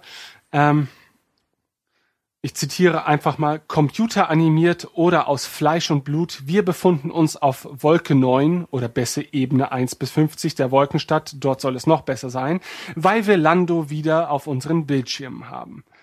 Okay, bedeutet also, ähm, nachdem wir ja mittlerweile wissen, dass Episode 7 für Lando keinen Platz, äh, keinen Platz bietet, zumindest nicht ja, in Form des Darstellers Billy D. Williams, ähm, scheint die Figur in Rebels dann doch durchaus noch eine Rolle, mag sie nun klein oder groß sein, das wissen wir nicht, aber eine Rolle wird er wohl spielen. Ähm, eine offizielle Bestätigung gibt es, glaube ich, seitens Disney noch nicht. Ne? Nee, nee, genau. Ähm, aber äh, bereits im November 2013 hat selbst Billy D. Williams äh, sich verquatscht und zugegeben, dass er für eine Serie namens Rebel alt, äh, äh arbeiten wird oder zurzeit arbeitet. Und auch das deutet natürlich darauf hin, dass diese, diese Nachricht nicht allzu weit hergeholt ist. Ähm, gut, ich persönlich beurteile das jetzt als kann schon sein. Ne? Spricht ja. jetzt erstmal nichts gegen. Ähm, warum auch nicht?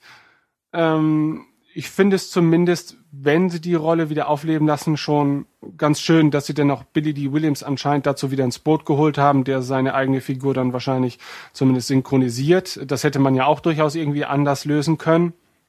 Ähm, was das angeht, also zumindest für die Fans von Billy D. Williams und für ihn selber wahrscheinlich schön, weil er doch sehr an der Rolle des äh, Landos hängt. Und äh, ja, aber auf mehr kann man dann jetzt aufgrund dieser Nachricht auch nicht rückschließen, denke ich mal. Ähm, beurteilst du das positiv oder negativ? äh, prinzipiell positiv. Man weiß natürlich nicht, wie sehr, also man weiß schon, aber Billy D. Williams klingt natürlich nicht mehr so, wie er selbst mit, wie alt wäre hier dann wahrscheinlich irgendwie in Mitte 20, Ende 20 klingt. Äh, trotzdem denke ich, ist es keine, keine schlechte Sache, ihn wenn man ihn dabei hätte. Und ich denke, es ist wahrscheinlich mehr eine Frage der Geschichte. Ich glaube, er selbst hat auch in Interviews gesagt, wenn, wenn die Rolle besetzt werden muss, dann will er das auf jeden Fall machen. Und er hat ihn ja auch in, ich glaube, in diesen Lego Star Wars Filmen hat er die Figur gesprochen, in Detours, glaube ich, auch. Das heißt, genau, ihn nach Rebels zu bekommen, sollte machbar sein, wenn die Geschichte es hergibt. Äh, ob, ob man ihn da in einer regelmäßigen Rolle sehen wird, Weiß ich nicht. Ja, wahrscheinlich, wahrscheinlich mehr als einmal, dass du, wir hatten das ja schon mal besprochen, dass du mit Lando immer eine Möglichkeit hast, ihn in irgendwelche äh, Aktionen verwickelt zu zeigen. Das heißt, du könntest immer sagen, oh, die Hauptcharaktere stoßen auf Lando, wie er gerade versucht, auf diese und diese Art irgendwie Credits zu verdienen.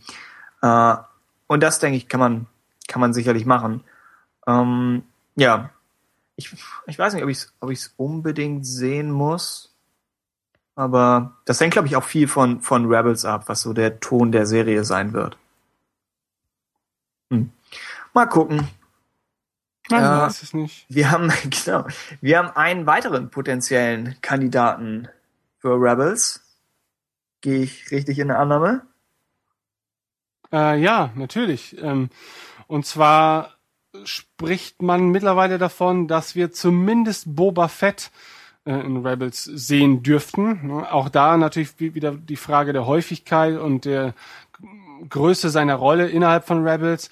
Ähm, aber im aktuellen Star Wars Magazine ist ein Bild von einem Boba Fett zu finden, ähm, welches offensichtlich computergeneriert ist und zumindest in dieser Form vorher äh, noch in keiner Star Wars Produktion aufgetaucht ist. Das bedeutet, die Vermutung liegt nahe, dass es sich bei diesem Rendering wohl, naja, um eine eigens für Rebels äh, gestaltete Version von Boba Fett handeln könnte. Ähm, ja, äh, auch dieses Bild, am besten betrachtet ihr euch das Ganze mal selber im verlinkten Artikel, lässt schon vermuten, dass es sich dabei äh, tatsächlich um ein Bild aus Rebels handelt, weil äh, Rebels, so wie ich das sehe, so die Figuren, etwas ver vergrößerter Kopf und grundsätzlich so die, die Proportion, die ja schon in eine etwas realistischere Richtung gehen als vielleicht The Clone Wars. Das ist jetzt mein persönlicher Ersteindruck. Und ich rede jetzt nur von den Proportionen selbst, nicht von den ja. Gesichtszügen und und und. Ähm, aber macht das durchaus Sinn, dass man, dass man hier wirklich vermutet, dass äh, es sich um eine Boba Fett aus äh, Abbildung im Zusammenhang mit Rebels handelt. Ähm, aber diese Abbildung ist unkommentiert. Also zumindest nicht in der Art und Weise kommentiert, dass es wirklich einen Beweis dafür gibt, dass die Figur in Rebels ihren Platz finden wird. Ähm, aber gut, ich halte das durchaus für angebracht. Das wäre verschenktes Potenzial der Serie, wenn man ihn komplett außen vor lässt. Ähm, Und dass er in irgendeiner Art und Weise dann auch so aussieht, wie er nur mal aussieht, ähm, halte ich jetzt auch für durchaus realistisch. Ähm, gut, solange das Ganze nicht von offizieller Seite bestätigt worden ist oder solange man ihn nicht wirklich in einer Rebels-Episode äh, erblickt hat, ja, kann man darüber nicht allzu viel mehr sagen. Ich meine, ich stehe dem Ganzen durchweg eher positiv gegenüber, weil ich denke, Boba Fett ist schon eine Figur, ja, die durchaus mehr zur Geschichte beitragen kann, auch als vielleicht ein, ein Lando, ja. Ähm, und die dich durchaus auch mehr Spannungspotenzial beherbergt als ein Lando. Ähm, von daher halte ich das durchaus für naheliegend und gut. Ne, wenn es sich als wahr herausstellt, finde ich das okay und sehe es dann als gegeben an. Aber ist jetzt auch nicht so die Neuigkeit des Jahrtausends. Was das Bild angeht, wurde auf Star Wars Union auch etwas Detektivarbeit betrieben, wo, glaube ich, ein Nutzer noch meinte, er hätte schon mal älteres 3D-Modell dazu gesehen. Lass mich runterscrollen. Genau, ich glaube, Starkiller 1138 hat er noch was gepostet. Äh, wo man auch Boba Fett in, ja, in 3D sieht oder als, als CGI-Modell, der ein bisschen so aussieht. Und dann wird eben überlegt, könnte es für The Clone Wars gewesen sein.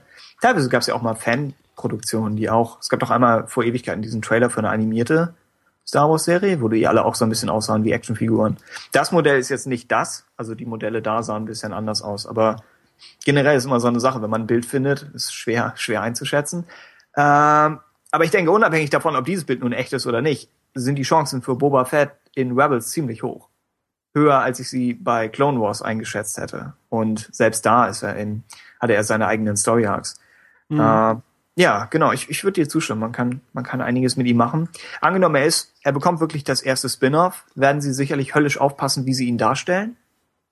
Das macht Hoffnung, dass sie ihm nicht zu viel vom Mysteriösen oder von seiner Bedrohlichkeit nehmen. Jedenfalls nicht in Rebels, vielleicht, vielleicht dann im Spin-off-Film. Aber ja, sie werden, sie werden da sicherlich aufpassen. Äh, ja, mal schauen, was draus wird. Genau, so ist es nicht die, die Nachricht des Jahrhunderts. Äh, aber es ist zumindest Boba Fett in, in seinen besseren Tagen. Ich hätte eigentlich auch kein Problem damit, äh, die, so die Geschichte eines gealterten Kopfgeldjägers durchzugehen. Ich finde, das hat auch was äh, Western- oder Star Wars-mäßiges. Aber ich weiß nicht, ob das, was das EU daraus gemacht hat, jetzt so gut funktioniert hat, ob sie so viel auf das, auf das Alter abgezielt haben. Kannst du dir vielleicht auch nicht erlauben bei einer Figur, die so ein bisschen diesen, äh, diesen Hauch der Unbesiegbarkeit hat. Ja. Mhm. Okay. Weiter. Dann, ja, lauter Ungewissheiten über Rebels. Was Ah. allerdings gewiss ist, äh, Oh. ist das äh, offizielle Startdatum von Rebels. Nämlich dürfen wir wohl im Oktober 2014 damit rechnen. Ähm, und zwar im Oktober 2014. Wie wir, glaube ich, bereits öfters erwähnt haben, wird das Ganze dann im Disney Channel erscheinen. Und ähm, naja, okay, so viel sei da, dazu gesagt. Im gleichen Zuge ähm, dürfte, glaube ich, Star Wars Rebels ab oder zumindest frühestens im Frühjahr 2015 dann auch im Free TV zu sehen sein. Äh, dazu, dazu sei gesagt, dass äh, der Disney Channel oder Disney XD war es doch eigentlich, oder? Ja, genau. Ich glaube, Herbst, Herbst wäre wahrscheinlich Disney XD. Genau. Aber Es das, äh, das, ja. gehört halt zum Pay-TV-Paket und dann halt im Frühjahr 2015 wird das Ganze dann wohl auch im Free-TV ausgestrahlt, wobei man gemutmaßt hat, dass die Premiere selbst wohl auch zeitgleich im Free-TV zu sehen sei. Gut, wäre natürlich eine clevere Maßnahme, ne? natürlich um potenzielle Kunden dann auf das Free-TV-Paket zu lenken, dass sie zumindest sich einen Ersteindruck der Serie verschaffen können. Ähm, ja, ich weiß nicht, äh, inwieweit sich das Ganze auf die deutschen Veröffentlichungstermine ausgewirkt hat. Fast synchron, glaube ich, nach wie vor. Ja, ne? ich meine auch. Wobei also- das, das Komische ja ist, dass es eigentlich noch diesen, der Pilotfilm äh, auf dem Disney Channel, so wie wir das damals verstanden haben, sollte ja eigentlich im Sommer kommen. Mhm. Und das wäre vor Oktober und das wäre äh, früh genug, damit sie es so langsam ankündigen sollten, falls sich der Plan nicht geändert hat. Das ist etwas komisch, dass das nicht nochmal eine Rolle spielt. Tja, Hm. man weiß es nicht. Man weiß es nicht. Vielleicht kann man Nicht noch, immer sind Nachrichten, die, über die man nicht spricht, ein gutes Vorzeichen. Aber manchmal vielleicht doch. Ah, ich also- denke, das wird. Die Zukunft wird es zeigen. Also okay, gut. Wir fiebern also weiterhin äh, dem der Veröffentlichung von Rebels äh, gegenüber. Mhm. Ich weiß es nicht. Ich Ja, weiß doch. nicht was. Ja, gut. Entgegen. War, Ja. entgegen, entgegen, entgegen, richtig. Das war das Ja. Wort, welches ich suchte, aber nicht fand. ähm, ja. und äh, nach wie vor bin ich, wie gesagt, was das angeht, ein völlig unbeschriebenes Blatt. Äh, mittlerweile habe ich auch meine Ersteindrücke, die ich von den Trailern gewonnen habe, verdrängt und möchte mich Ah. einfach völlig unbeeindruckt auf die Serie ähm, einlassen und ja, sehe da durchaus Potenzial nach oben, aber durchaus auch nach unten. Also das wird Ja. sich zeigen.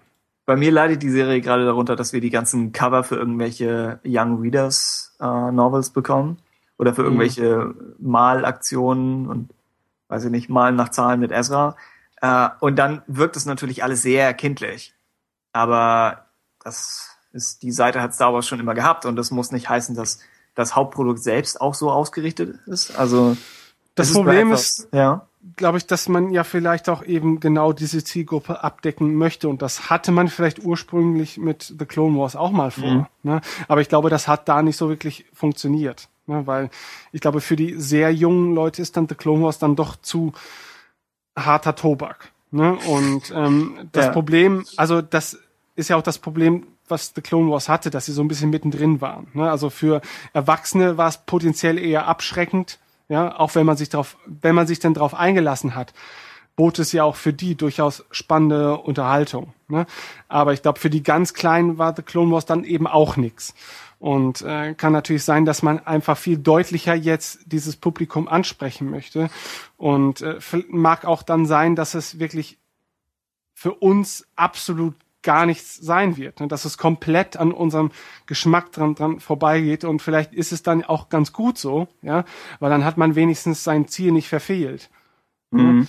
Äh, Und deshalb muss man das, glaube ich, da ganz vorsichtig beurteilen auch. Ne? Man, man darf es zumindest nicht aburteilen, wenn es einem zu kindlich erscheint, wenn es von vornherein als solches gedacht war. Ne? Ähm, weil irgendwie muss man natürlich oder möchte man natürlich schon ja, Star Wars for Everybody schaffen, um Ja. dieses Franchise möglichst lange natürlich auch am Leben zu erhalten. Und davon profitieren in letzter Konsequenz dann natürlich auch wir alle.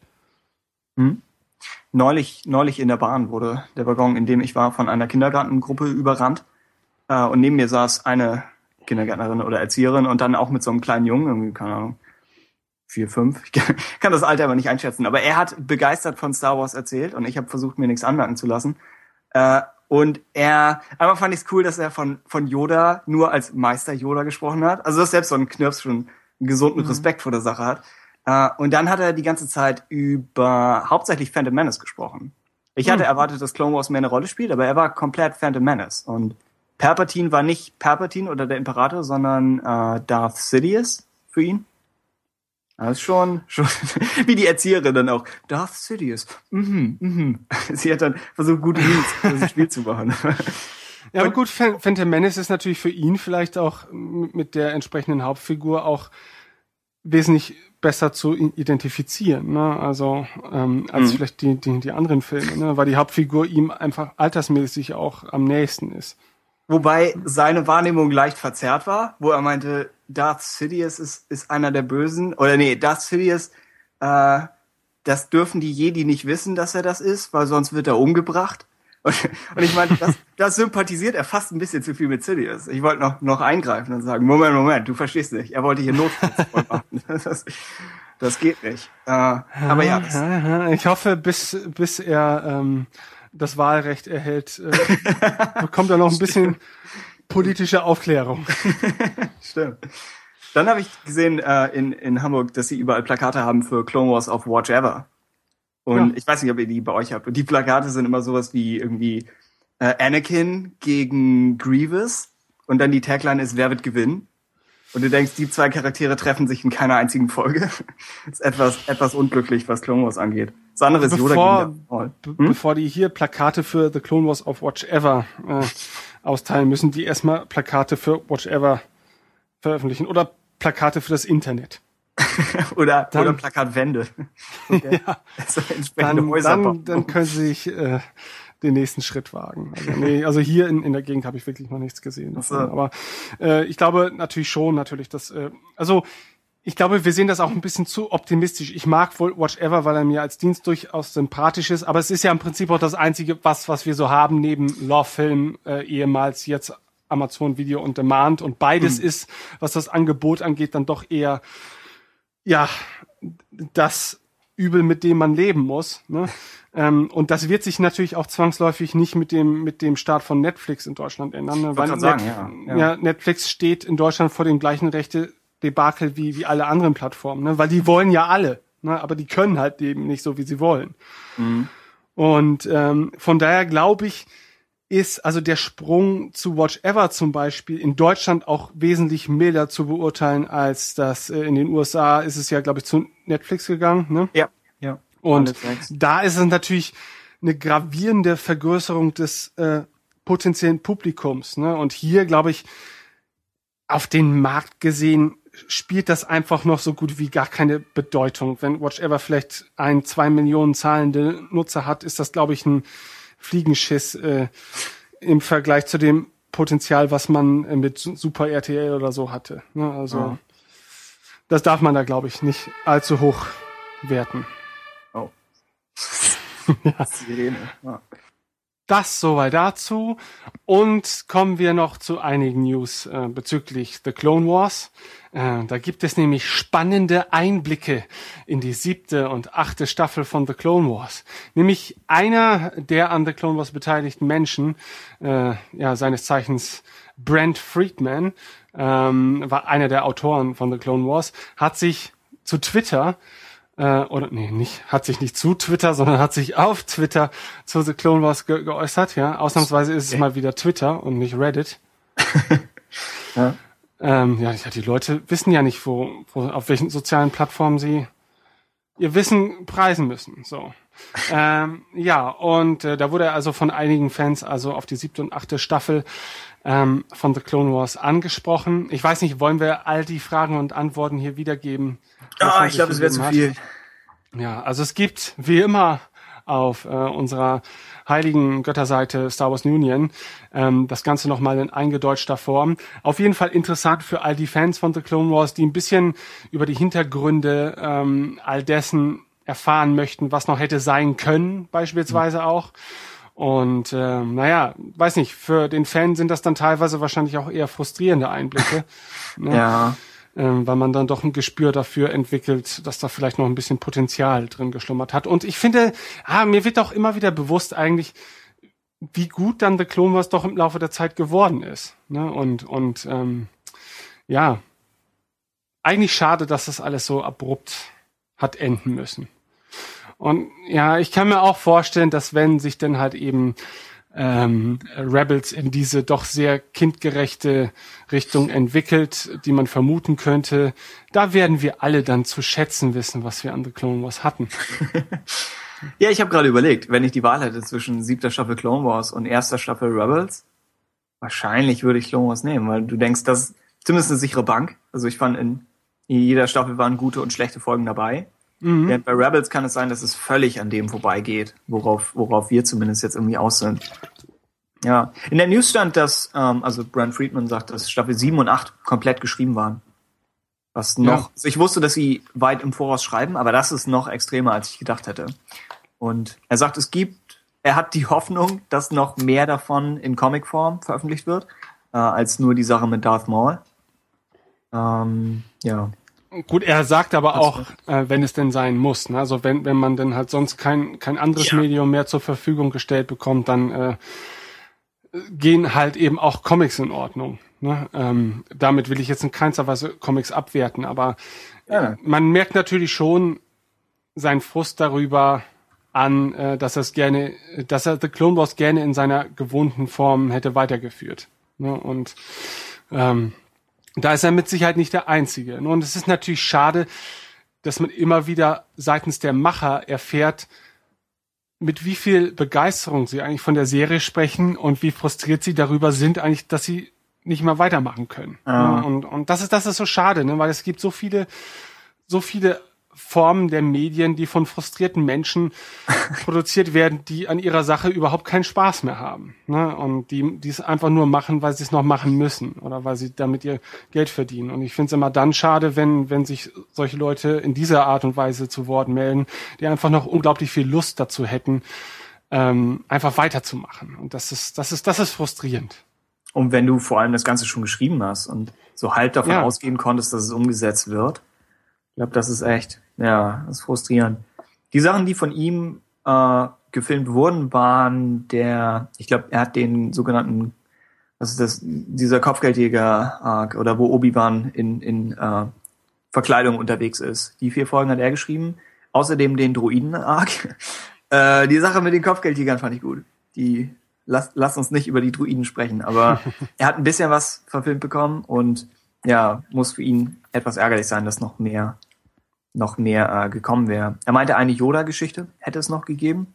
Das fand ich interessant, weil das, was sie, womit sie Clone Wars geendet, beendet haben, das fand ich wirkte immer so ein bisschen wie die definitive Yoda-Geschichte der Serie, wo du denkst, ha, was wäre, was wäre noch gekommen? Also man hätte sicherlich andere Sachen finden können, aber ja, etwas, man denkt, dann hätten sie sich vielleicht das noch weiter aufgehoben oder so, weiß ich nicht. Naja, das ist ja etwas, etwas ärgerlich, aber genau, vielleicht, vielleicht einige Sachen können sie mit Rebels aufgreifen, andere Sachen kommen vielleicht noch in Comicform. Mal schauen. Alles klar, dann machen wir weiter mit einer, einer Miniaturvariante der News zum EU oder wie man es auch jetzt immer nennen mag. Ja?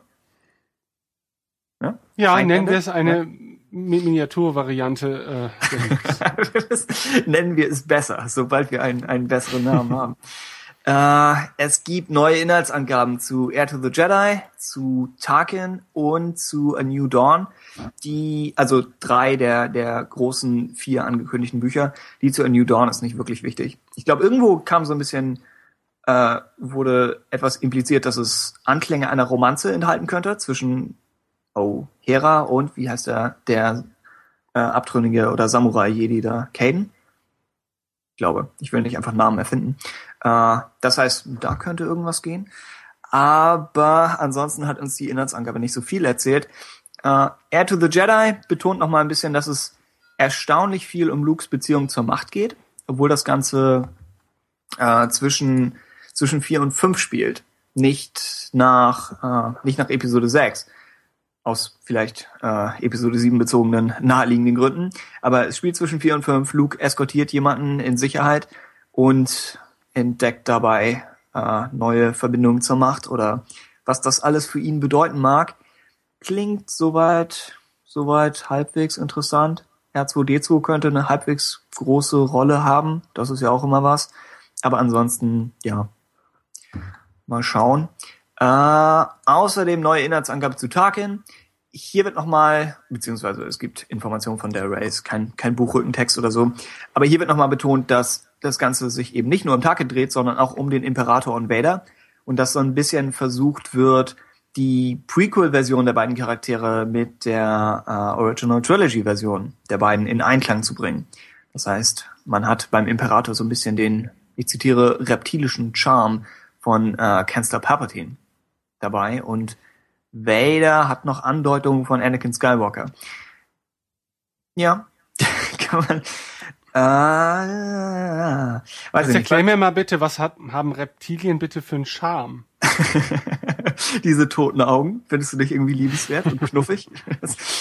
Äh, weiß ich nicht. In dem Fall, beim Imperator finde ich es ganz gut. Bei Vader, und das ist eine längere Sache, aber ich, ich finde, es ist nicht verkehrt, äh, bei Vader in eine Richtung zu gehen, wo Anakin auch mal für eine Zeit lang nicht mehr zu erkennen ist. Dass du denkst, er hat ihn wirklich vergraben und für tot erklärt und zurückgelassen und Anakin ist weg. Das ist wahrscheinlich nicht, wie Psychologie funktioniert. Äh, aber ich hatte eigentlich kein Problem damit, dass die, die Geschichte ein bisschen mehr in die Richtung geht. Wobei, wenn Tarkin eben, also der Roman Tarkin, wenn er eben mehrere Jahre abdeckt, dann könnte ich mir schon vorstellen, dass, dass es ein Prozess ist und dass der Vader am Ende des Buches eher das ist. Äh, und dass sie, ja, dass man verschiedene Stufen von ihm sieht. Ja, macht nicht, nicht weiter überraschend, aber also, dass überhaupt die beiden Charaktere noch in wichtigen Rollen vorkommen. Ähm, ja, kein, keine Erwähnung von Mara Jade, aber ich glaube, das ist auch da- das wird auch knifflig, wenn sie abhängig davon, was in den in den Sequels passiert. Aber sobald sobald du auch nur den Namen in den neuen Kanon mit aufnimmst, hast du so viel Ballast, dass ich denke, ja, früher hätte Luciano bestimmt versucht, das alles irgendwie zu verzwurbeln. Äh, genau, das das wäre das. Äh, außerdem Comic News mehr oder weniger eine Ankündigung, eine Ankündigung aus äh, Richtung von Marvel. Die sagen im Juli 2014, ich glaube ein zwei Wochen vor San Diego Comic Con, werden sie mehr zu ihrem Star Wars Programm ankündigen.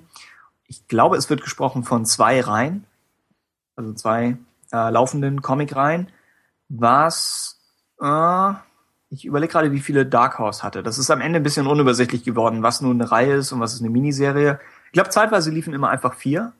Ich glaube, als, ähm, oh, als diese Sache mit dem Talisman war, der irgendwie von einer Comicreihe in die nächste übergeben wurde. Ich glaube, das passierte in vier Reihen. Äh, von irgendwie Legacy, Knights of the Old Republic, äh, Dark Times und ich glaube Rebellion. Und zwei Reihen klingt, klingt ein bisschen zurückgeschraubt, aber du kannst ja immer noch Standalones haben in dem Ganzen. Und so ist es vielleicht keine schlechte Idee, den Markt nicht völlig zu übersättigen. Ja. Aber wir sind, glaube ich, beide nicht so die Comic-Experten, ne? Also haben wir da wahrscheinlich nicht so. Nicht so. Nee, nee, sind wir nicht. Noch nicht, ja. Vielleicht Ich frage mich, wo drin wir Experten sind, aber gut. Ach ja, oh Gott. Experten in Hm? Sachen Oberflächlichkeit. Vielleicht, vielleicht nicht mal das, ja.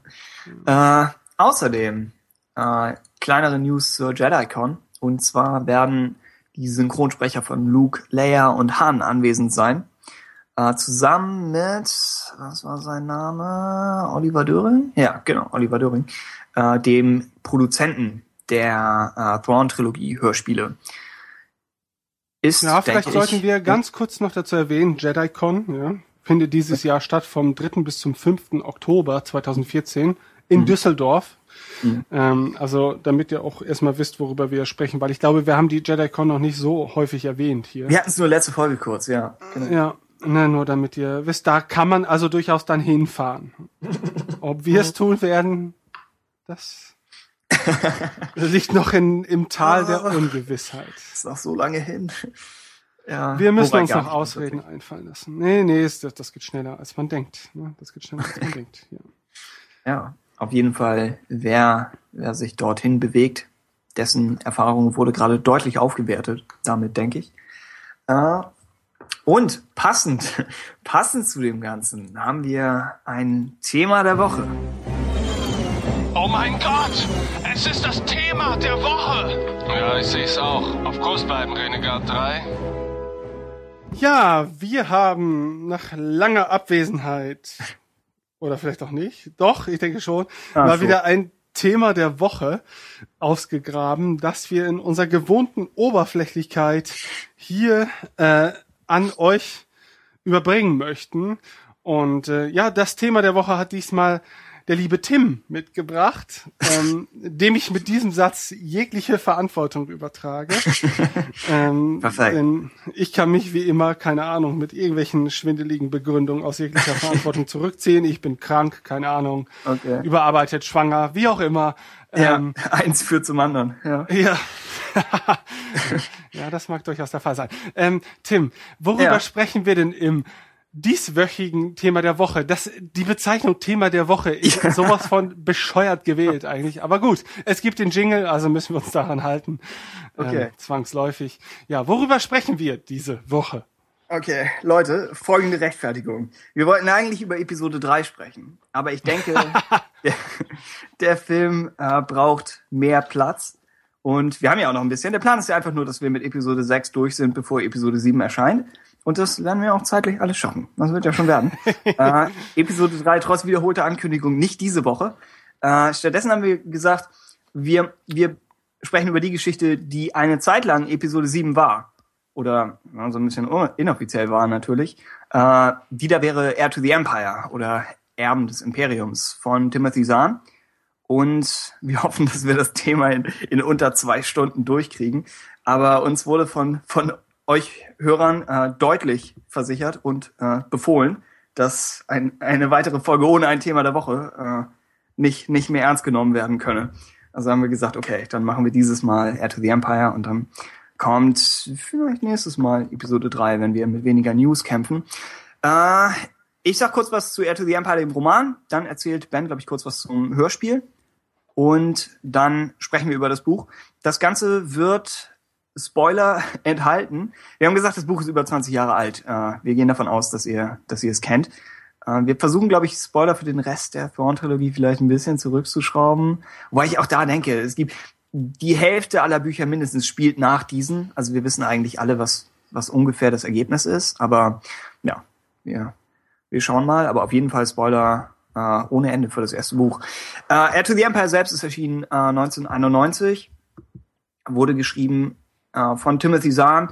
Er ist seines Zeichens Sci-Fi-Autor, hat damals schon mehrere Reihen geschrieben, bevor er überhaupt zu Star Wars gekommen ist, äh, eigene Sci-Fi-Reihen. Er hat, habe ich gelesen, 1984 den äh, Hugo Award gew gewonnen, was mir, was mir neu war. Aber ein weiterer Fall, wo Autoren, die äh, angeheuert werden, um für Star Wars zu schreiben, nicht völlig aus dem Nichts kommen, sondern sich schon äh, etabliert und bewiesen haben.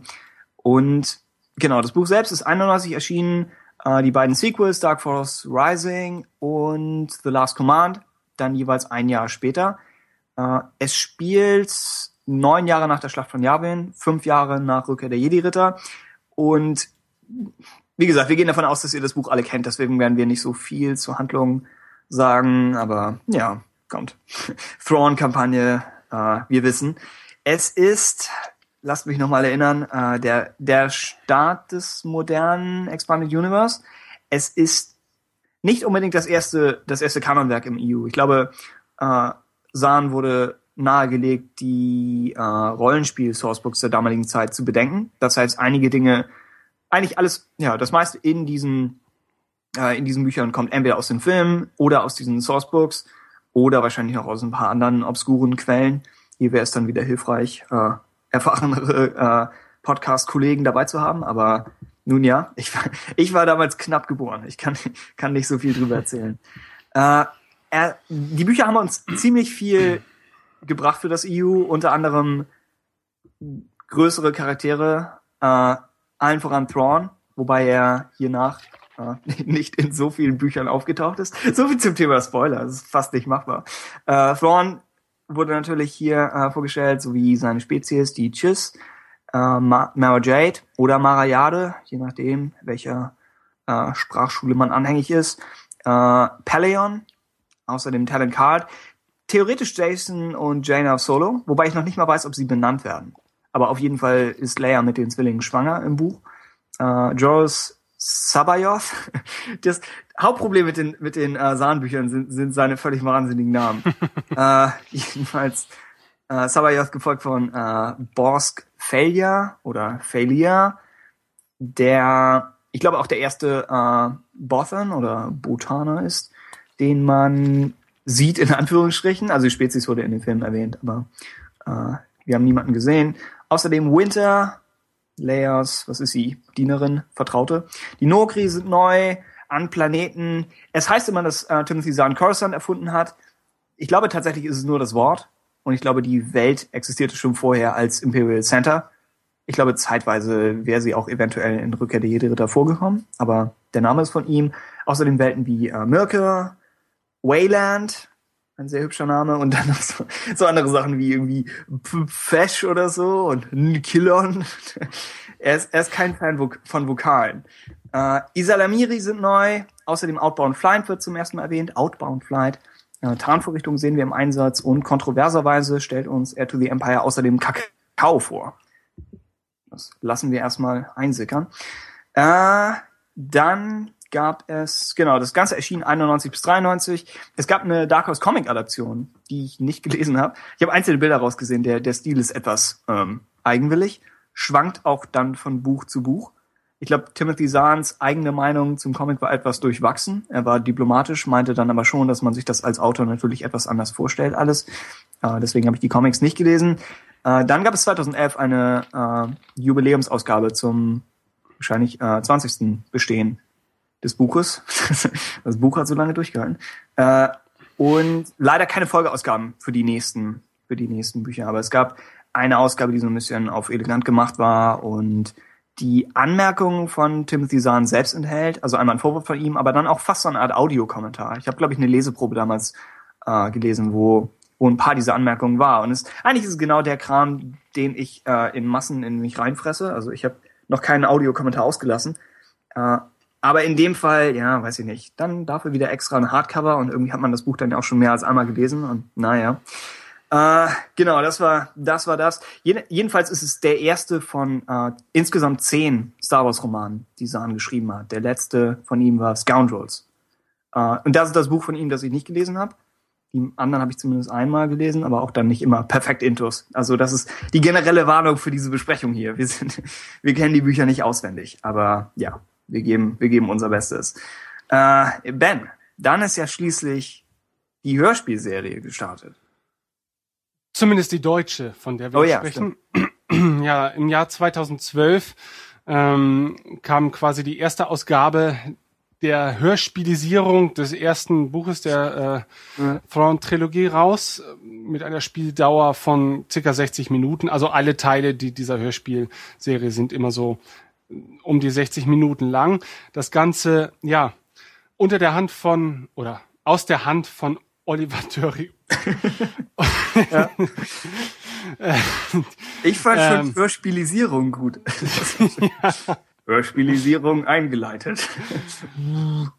Also Okay, äh, herausragendes Merkmal, glaube ich, ähm, das ist eines der wenigen Star Wars Hörspiele, die oder wenn nicht sogar das einzige Star Wars Hörspiel der Originaltrilogie Zeitepoche zumindest ist, wo man durchweg alle Syn- Synchronsprecher wieder äh, an Bord holen konnte. Ähm, Mhm. Oder fällt dir da noch ein anderes Beispiel ein? Ein Hörspiel? Nee, Mhm. aber ich habe auch den Markt überhaupt nicht verfolgt. Also Nee. Also ich hatte mal zu, zu Episode 6 damals so, so eine Hörspielkassette von Rebus oder wie diese Kinderbuchmarke äh, damals hieß. Das war so eine kleine Hörspielkassette und das, das waren halt auch, ja, das waren keine Originalsprecher, glaube ich. Ähm, und ähm, ansonsten sind mir gar nicht so viele Hörspielumsetzungen, zumindest aus dieser Zeitepoche, bekannt überhaupt. Ne, Ich hätte mal gedacht, man nimmt einfach äh, die, die Audiospur aus dem Film. Nee, das aber hat man war nicht. zumindest da nicht der Fall, weil man hat die Story so oder so so ein bisschen zusammengekürzt Ah, und so. deswegen wurden die Dialoge auch so ein bisschen angepasst. Und es waren auf jeden Fall nicht die Originalstimmen. Das hat se selbst als ich äh, als Kind habe das dann irgendwann mal begriffen und war dann fürchterlich enttäuscht und habe das seitdem glaube ich auch nie wieder gehört.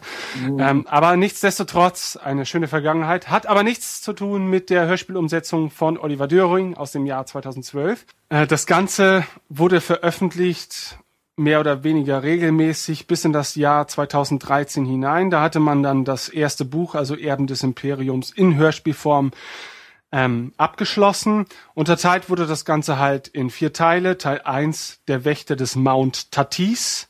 Äh, Teil zwei das Imperium greift an. Teil drei der Zorn der Mara Jade oder Marayade, wie du ja bereits gerade eben so wunderschön ähm, In, in Star Wars Galactic Battlegrounds auf Deutsch identifiziert sie sich selbst als Marayade. Ja, Aber okay, dann, dann lassen wir halt beides gelten. Aber ich glaube, im Hörspiel selbst ist es Mara Jade. Da ist es Mara Jade, ja. Ähm, und zu guter Letzt die Schlacht um Sluis Van oder Sluis Van. Es ist echt schwierig mit diesen Namen. Also, ja. Ne, Wir wollten den Podcast ja auch ursprünglich Radio Bpfesh nennen. Und dann haben wir gesagt, nein. Zu viele Ps. Ähm, ja, also was ich auf jeden Fall noch dazu sagen möchte, also das Buch ist ja mittlerweile durchaus, ja, ich will nicht sagen, es ist ja nicht wirklich umstritten. Ähm, aber so im Laufe der Zeit, sage ich mal, gibt es natürlich auch den einen oder anderen Fan, der das Buch oder die Bücher für etwas überbewertet hält. Und das mag natürlich auch durchaus sein, weil hier sehr viele unkonventionelle ähm, Ideen, ja, offenbart werden, die vielleicht nicht mit der Vorstellung des einen oder anderen von Star Wars und von der Funktionsweise des Star Wars Universums, sage ich mal, einhergehen. ne? Also sei es jetzt irgendwelche Wesen, die die Macht blockieren können und die man dann ähm, ja im Falle von Erben des Imperiums äh, sind es hier, sag schon, Die Salamiri? ja, genau. Ne? Und das, das ist halt schon, ich weiß nicht, inwiefern wir ähm, in anderer Hinsicht immer mal wieder auf, auf die Fehlbarkeiten der Macht hingewiesen werden. Ähm, spätestens natürlich durch Episode 1 ist die Macht grundsätzlich natürlich ein bisschen entmystifiziert worden. Ne? Und rückblickend gesehen macht so, so eine, eine Rasse wie die Isalamiri natürlich vielleicht dahingehend auch etwas mehr Sinn. Aber ich glaube, zur Veröffentlichung des Romans damals war es eine sehr unkonventionelle Sichtweise auf die Macht. Und äh, demzufolge ist gerade das auch einer der Aspekte, die für mein Empfinden sehr häufig ähm, jetzt im Nachhinein dis diskutiert werden, dass das da nicht so ganz reinpasst in das ganze Star Wars Gesamtgefüge. Ähm, aber nichtsdestotrotz muss man äh, natürlich der Trilogie zugute halten, dass es für eine ausgehungerte Fangemeinde doch ja schon eine Offenbarung war, ne? weil sie nämlich auf der einen Seite mit dem Gewohnten gefüttert wurden, nämlich in Form von Charakteren, die man durch die Filme schätzen und lieben gelernt hat und man, glaube ich, auch in erster Hinsicht erstmal das auch wieder erwartet hat, dass man Gewohntes wieder präsentiert bekommt, nur mit neuen Abenteuern, die sie dort durchleben. Und ich finde, das liefern diese Bücher durchaus ähm, über die Tragweite dieser Geschichte, da mag man natürlich jetzt streiten. Ne? Also ich muss sagen, jetzt im Nachhinein muss ich auch feststellen, dass meine anfängliche Begeisterung jetzt sich so im Laufe der Jahre so ein bisschen verwässert hat, ne? weil das ist auch so eine Geschichte von vielen wiederum und die Konsequenzen des Ganzen sind mir jetzt im Nachhinein auch nicht mehr so wirklich bewusst. Ne? Und natürlich durch den Wegfall des herkömmlichen EUs wird das Ganze jetzt auch natürlich noch ein bisschen mehr entwertet. Stimmt, wir, wir hätten schon vorher über das Buch sprechen können, aber wir haben gesagt, wir warten, bis ein kompletter Inhalt für nichtig erklärt wird. Ja. Dann diskutieren wir es. Ja, also ich, ich bin halt der Meinung, ähm, es war halt nicht mein erstes EU-Werk. Das muss ich bei dazu sagen. Ja. Bei, bei, bei vielen war es ja auch so die Erstberührung mit dem EUs, weil grundsätzlich ist es ja so, wenn jemand fragt, her, mit welchem äh, Buch soll ich da einsteigen, dann wird meistens ja Erben des Imperiums empfohlen, ähm, was ich durchaus wohl nachvollziehen kann. Bei mir war, glaube ich, mein erster EU-Roman war irgendwas aus dem preisreduzierten Mängelexemplar Kasten bei unserem lokalen Kaufhaus und das war halt eben Flucht ins Ungewisse von oh Du ah, weißt es wahrscheinlich so. Kevin J. Anderson? Genau, genau, genau. Ich glaube, mit dem Buch habe ich auch angefangen. Ganz ja. Und also ich fand's gut. Ja. Also ich fand's damals echt toll. Ne? Ist das mit dem gecrashten Falken auf dem Cover? Nee, ist es mit dem gecrashten Falken oder ist es auf Kessel abstürzen? Ja, doch, doch, doch, doch, doch, stimmt, doch, stimmt. Ja. Es war dieser Story mit Kessel und äh, absolute Dunkelheit und mhm. Ähm, aber für mich damals eine unglaublich spannende Geschichte. Ich weiß gar nicht, ob das Buch einen guten Ruf hat oder, oder ob ich mich damit jetzt total in die Nesseln setze. Ne? Aber ja. notgedrungen natürlich müssen sich alle folgenden Werke ja auch irgendwie an diesem Ersteindruck messen. Ne? Und ähm, in meinem Falle hat zumindest Erben des Imperiums da dem durchaus statthalten können. Ich weiß gar nicht mehr, was ich sagen will. Ähm, also auf jeden Fall standhalten, oder? Ja. Standhalten kann. Ja, so. Und das konnte es für meinen damaligen Geschmack auf jeden Fall. Ich glaube, heutzutage bin ich, äh, bin ich, was so Expanded Universe und die Tragweite der Geschichten angeht, etwas verwöhnter. Ne? Weil ich einfach nach wie vor finde, dass äh, die Thrawn-Trilogie auf der einen Seite sehr spannend ist, aber dann auf der anderen Seite man hätte diesen, diesen ganzen Story-Arc auch weglassen können und ich bin der Meinung, so viel hätte sich da nicht verändert in der Star Wars-Welt. Und ich weiß nicht, ob das mein persönlicher subjektiver Eindruck ist oder ob du das vielleicht auch so siehst oder andere Leute das so sehen. Ähm, und deshalb hat sich das, glaube ich, im Laufe der Zeit bei mir so ein bisschen gewandelt. Ja, ich denke, ja, du hast jetzt irrsinnig viel angesprochen. Äh, ich, ich denke, äh, Sahn hat sehr darauf aufgepasst, ähm, die, obwohl man ihm nicht gesagt hat, du musst jetzt ein äh, fiktives Universum für die nächsten 20 Jahre äh, neu starten und den äh, uns, uns ein Fundament dafür geben. Trotzdem hat er, glaube ich, von sich aus darauf geachtet, dass er nichts kaputt macht. Und dazu gehört, glaube ich, auch keine wesentlichen Einschnitte vorzunehmen. Das heißt, niemand von den wirklichen Figuren oder von den von den äh, Helden aus den den Filmen stirbt.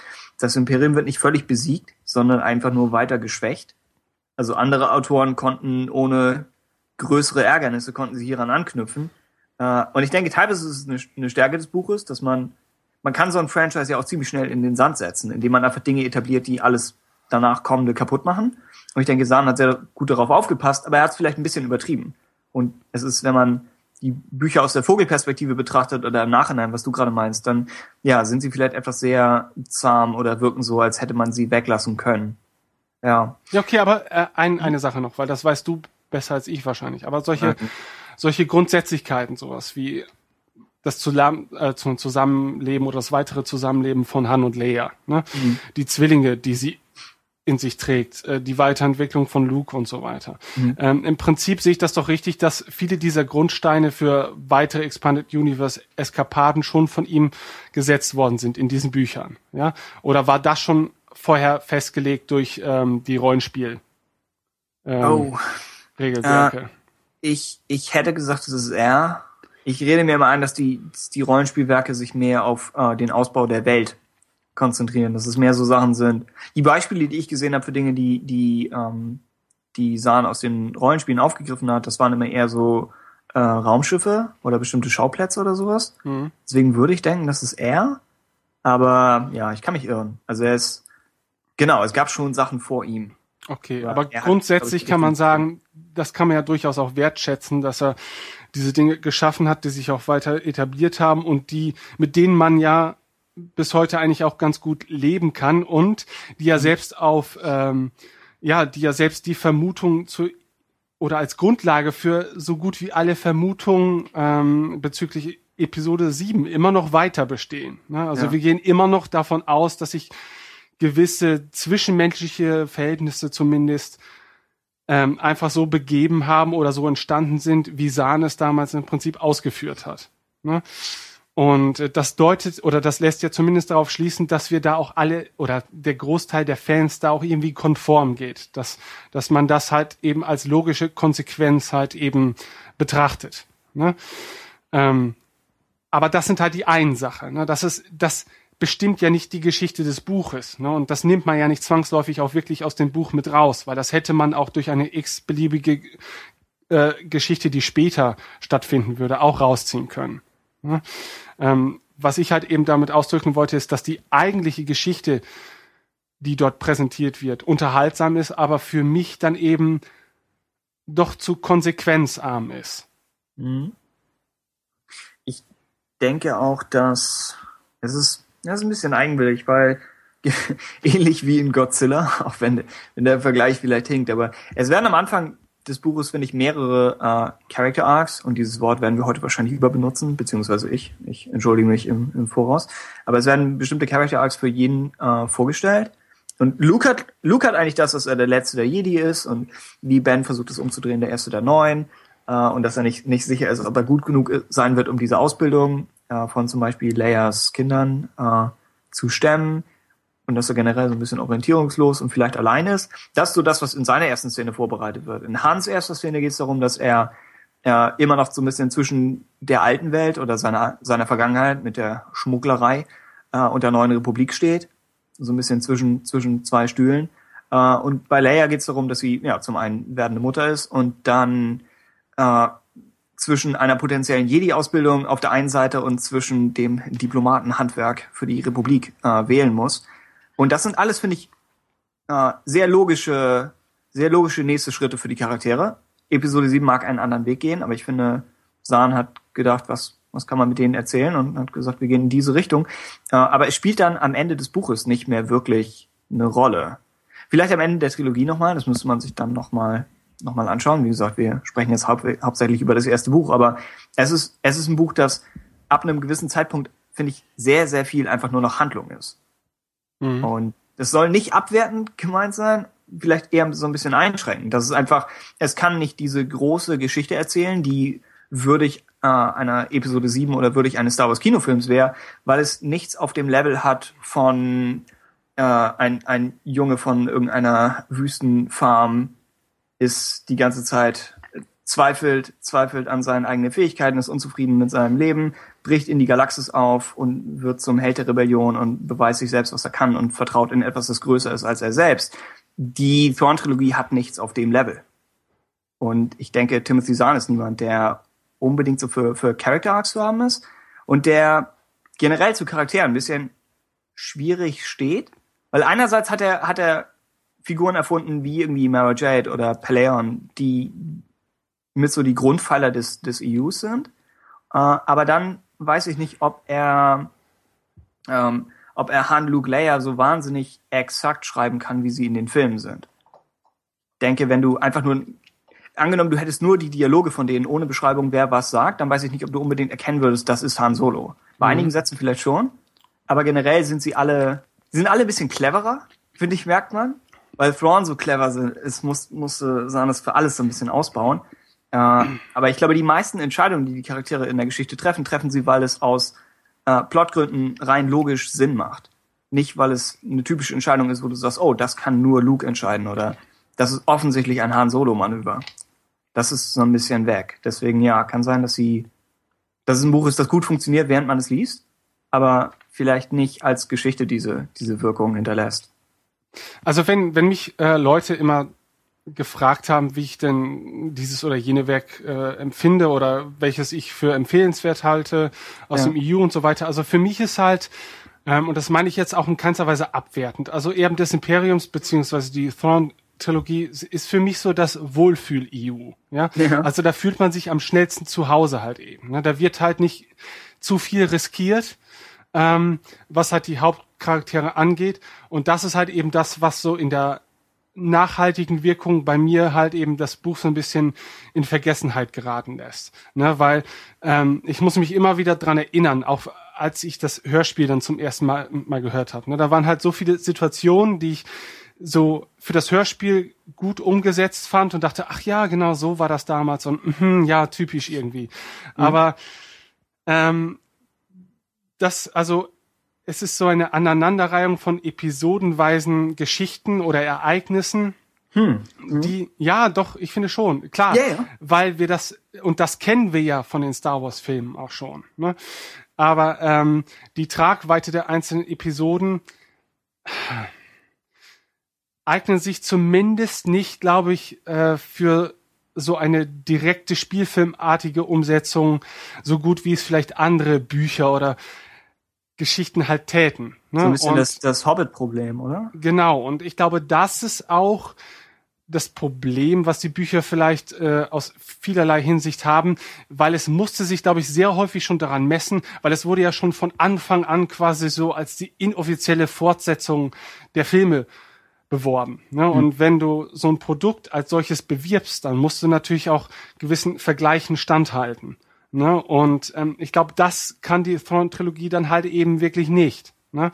Also vom Aspekt eines Spielfilms her greift die Geschichte bei mir halt nicht so wirklich. Ne? Und das wurde mir halt umso deutlicher bewusst, als ich die Hörspiele äh, gehört habe, weil sie halt eben so aufwendig produziert waren, dass du die halt wirklich, wenn du die Augen äh, geschlossen hattest, dir vorkamst, du betrachtest halt eben einen solchen Spielfilm. Ne? Und dann dachtest du dir halt, okay, das mag vielleicht ausreichend sein für so eine ähm, für so einen mehr episodigen Story Arc einer Fernsehserie, die mhm. eventuell hätte stattfinden können, aber für, für eine epische Filmtrilogie in einem derart großen Ausmaße, wie es bei der Originaltrilogie der Fall war, halt eben nicht. Ne?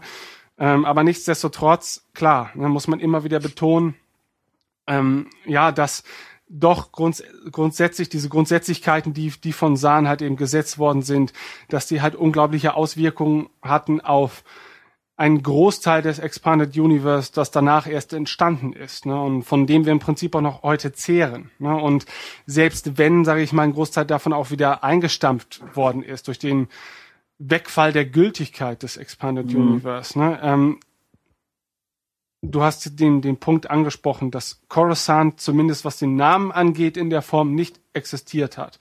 Aber selbst bevor es diese großen Diskussionen über das Expanded Universe und über die Zukunft von Star Wars stattgefunden haben, haben wir ja schon in der Special Edition ähm, Coruscant im Prinzip das erste Mal in visueller Form gesehen und ich glaube in sämtlicher Presse ist es dann auch offiziell als Coruscant das erste Mal offiziell äh, seitens Star Wars auch im Zusammenhang mit den Filmen bezeichnet worden. Ne? Und das ist natürlich eine der größten Anerkennungen, die du als Expanded Universe-Autor dann auch letztlich haben kannst. Ne? Dass eine von deinen erschaffenen quasi äh, ja, Charakteren ist es ja in dem Fall nicht, aber Char Eigenschaften, dass die überleben, sage ich mal, oder dass die zurückfließen wieder in das Originalwerk. Ne? Und das mit Sicherheit nicht nur, weil, weil es äh, unglaublich viele Fans zu seiner Zeit halt eben unglaublich gut fanden. Mhm. Ich denke, er hat auch in, in einigen Fällen äh, Spoiler doch für, für das letzte Buch, aber ich meine, er hat auch mal gesagt, dass er äh, Thrawn umgebracht hat, um sicherzustellen, dass nicht andere Autoren damit ihr Unwesen treiben. Mhm. Es könnte, das könnte ich irgendwo verstehen. Teilweise hat es bestimmt auch den Grund, dass er den, den Büchern ein definitives Ende geben will, wenn eben schon, wie du anfangs sagtest, so viel davon ohne Konsequenzen ist. Will man sagen, wenigstens etwas hier muss, muss definitiv und ja, unwiederbringlich äh, umgebracht werden. Äh, das, das hat, glaube ich, schon, schon seine Berechtigung. Äh, auch wenn es vielleicht etwas schade ist. Und wenn ich nicht weiß, ob er es etwas bereut, weil in Folgebüchern wird dann ja doch leicht versucht, einen Ersatz für Thrawn zu finden. Ich finde, mhm. Thrawn wird als Bösewicht halt grundsätzlich innerhalb der Bücher eigentlich schon sehr gut aufgebaut. Auch wenn es sich bei ihm, finde ich, um eine völlig andere Art von Bösewichten handelt, als das bei den äh, zu dem Zeitpunkt bekannten Star Wars Filmen der Fall war. Das ist das ja. Coole, ja. ja. Und ja, eben, das ist das Coole. Ähm, und das ist vielleicht auch das, was vielleicht viel besser für ein Buch sich auch eignet, als für, für eine Spielfilm, äh, Spielfilmumsetzung. Ja. Ne? Weil ähm, wir kennen das von der Originaltrilogie, wo die Bösewichte dann doch, wenn man jetzt das ganze Expanded Universe da dahinter mal weglässt, recht einfach gezeichnet sind, aber für das Medium halt eben sehr passend. Ne? Also, mhm. also ist es in den Filmen zumindest noch eindeutig identifiziert, äh, äh, identifizierbar, das ist das Gute, das ist das Böse und wir haben halt die tragische Figur des Anakin Skywalkers, der dann so einen leichten Charakterkniff dann noch kriegt. Ne? Das ist aber ja auch nicht allzu tiefgründig wird darauf eingegangen. Aber ich sag mal, für die Filme ist es eine gute Umsetzung und mehr Zeit bleibt innerhalb von, von, ja, diesen drei, drei Teilen der Trilogie eigentlich auch nicht, um darauf einzugehen. Und äh, in einem Buch erwartet man da vielleicht auch ein bisschen mehr. Ne, da erwartet man, wenn man dort einen Bösewicht halt präsentiert bekommt, halt eben nicht nur den Typ im schwarzen Kostüm, der halt allein durch sein optisches Auftreten genügend Potenzial bietet, ähm, um über drei Teile hinweg, sage ich mal, eines Filmes. Das, das reicht dann schon aus. Ja, da muss nicht mehr viel kommen, außer irgendwelche One-Liner. Ne? Und in so einem Buch reicht das natürlich nicht aus, ne? weil wir sehen die Figur nicht. Sie muss uns in irgendeiner Art und Weise präsentiert werden und das funktioniert natürlich viel besser dadurch, dass wir hier einen Charakter präsentiert bekommen, der ein bisschen vielschichtiger ist und der halt nicht über die Funktion eines Kostüms oder so funktioniert. Ne? Und das macht er halt eben verdammt gut, finde ich, mit Thrawn. Ja. Wobei ich immer noch überlege, ob, also ich denke absolut, äh, San hat, glaube ich, äh, ziemlich schnell gesehen, was, was von einem Star Wars Film er übernehmen kann. Zum Beispiel eben das Tempo und eben dieses schnell von Planet zu Planet und äh, ja, generell wie, wie sehr, na, wie, wie sehr man sich an einem Thema auf, wie lange man sich daran aufhalten kann oder eben nicht kann, ehe man schnell weitermachen sollte. Ich denke, dass das Pacing von den Büchern ist, ist wirklich, wirklich gut. Äh, und gleichzeitig hat er gesagt, etwas wie Darth Vader wird wahrscheinlich in Büchern nicht genauso gut funktionieren. Und es wäre hilfreicher, wenn ich. Er hat ja so eine Art mit äh, Sabayoth, hat er ja schon einen klassischeren Antagonisten dabei, aber mhm. die Hauptrolle spielt dann eben doch Thrawn. Und ich weiß nicht, ob. Ich weiß nicht, wie, weil man, weil man clevererweise zeigt er ja, im Hörspiel merkt man das nicht so, aber in den Büchern zeigt er ja Thrawn nie aus seinem eigenen äh, Point of View, sondern du hast es immer aus, aus Peleons Sichtwinkel. Mhm. Und ich denke, das hilft natürlich dabei, Thrawn ein bisschen äh, unnahbarer und mysteriöser und vielleicht unberechenbar zu machen. Aber ich weiß nicht, ob man so ganz an ihn als Figur rankommt, einfach weil er so distanziert und kalt ist. Er hat ein, zwei Ausraster. Irgendwie, glaube ich, sogar früh am Anfang, wenn er irgendwie an einer Stelle wird auch irgendwie mit einem Pfeil oder so angeschossen oder weiß ich nicht, sei ihm verziehen. Äh, aber ansonsten ist er sehr, äh, ja, sehr, ja, einfach kalt. Und in späteren Büchern oder in Outbound Flight bekommt man noch ein bisschen mehr dazu. aber er ist so ein bisschen, ja, er ist nicht, trägt nicht so ganz das Emotionale des Ganzen. Was man hier wahrscheinlich auch noch nicht machen könnte. Vielleicht hätte, hätte Sahn irgendwann noch mal was bringen können darüber, wie es ist, irgendwie aus, aus deiner eigenen Kultur rauszugehen und dann in, in einem Imperium dich mit Leuten wie Palpatine herumzuschlagen. Hm, kann sein. Ansonsten, ja, Sabayoth, was, was wäre dein Eindruck zu ihm als Figur, weil er ja nun ein bisschen traditioneller ist? Hm. Daumen hoch, runter. Schwierig. Ja. Also. Wir sind ja auch noch nicht durch, es ist ja nur das erste Buch. Also ja. ja. Also mein Ersteindruck, also als, als die Figur das erste Mal im Prinzip aufgetreten ist, mhm. ähm, hatte ich so ein bisschen den Eindruck, es, es war so das notwendige Übel. Ja, weißt du, ja, das, ja, ja, klar. ja gut, das wertet die Rolle jetzt wahrscheinlich auch ein bisschen ab. Ähm, aber ich habe so das, das Gefühl, eben, wie du sagtest, man hatte jetzt äh, mit Thrawn einen eher untypischeren Gegenspieler. Ähm, aber um, sag ich mal, das Publikum noch einen gewohnten Gegenspieler zu präsentieren, ja, mit dem sie sich dann zwangsläufig auch noch irgendwie identifizieren können, taucht er dann irgendwie auf. Mhm. Ne? Und äh, das, also ich, ich fand sein erstmaliges Auftreten oder die äh, Einführung in die Geschichte halt eben so ein bisschen gewollt. Ja, und ja, das klingt jetzt auch viel kritischer, glaube ich, als ich das beim bei der Lektüre wirklich aufgenommen habe. Ne? Und äh, fügt sich dann ja doch dann auch organisch irgendwie die in die Geschichte ein. Aber ich habe immer noch so den Eindruck, vielleicht hätte er gar nicht sein müssen. Ne? Und man hätte die Aspekte, die er in die Geschichte mit einbringt, auf irgendeine Art und andere Weise noch mit einfließen lassen können. Ne? Also ja. vielleicht, vielleicht ist er auch zu viel. Ja, vielleicht ist er, wenn, wenn man halt in Thrawn als, als den Bösewicht aufbaut und Sabayoth dann auf eine andere äh, Art und Weise auch noch, ähm, dann beschneiden die vielleicht gegenseitig auch ein bisschen ihr Potenzial, weißt du? Ähm, die, die versuchen halt verschiedene Geschmäcker des Publikums in Sachen Bösewichte zu befriedigen. Ne? Und ich finde, Sie könnten beide der Antagonist ihrer eigenen Geschichte sein. Genau. Ja, ne? ja. Und ich finde, es, es, äh, es bietet sich ja doch eher an, gerade äh, bei Star Wars halt eben ein, ein Bösewicht halt eben aufzubauen.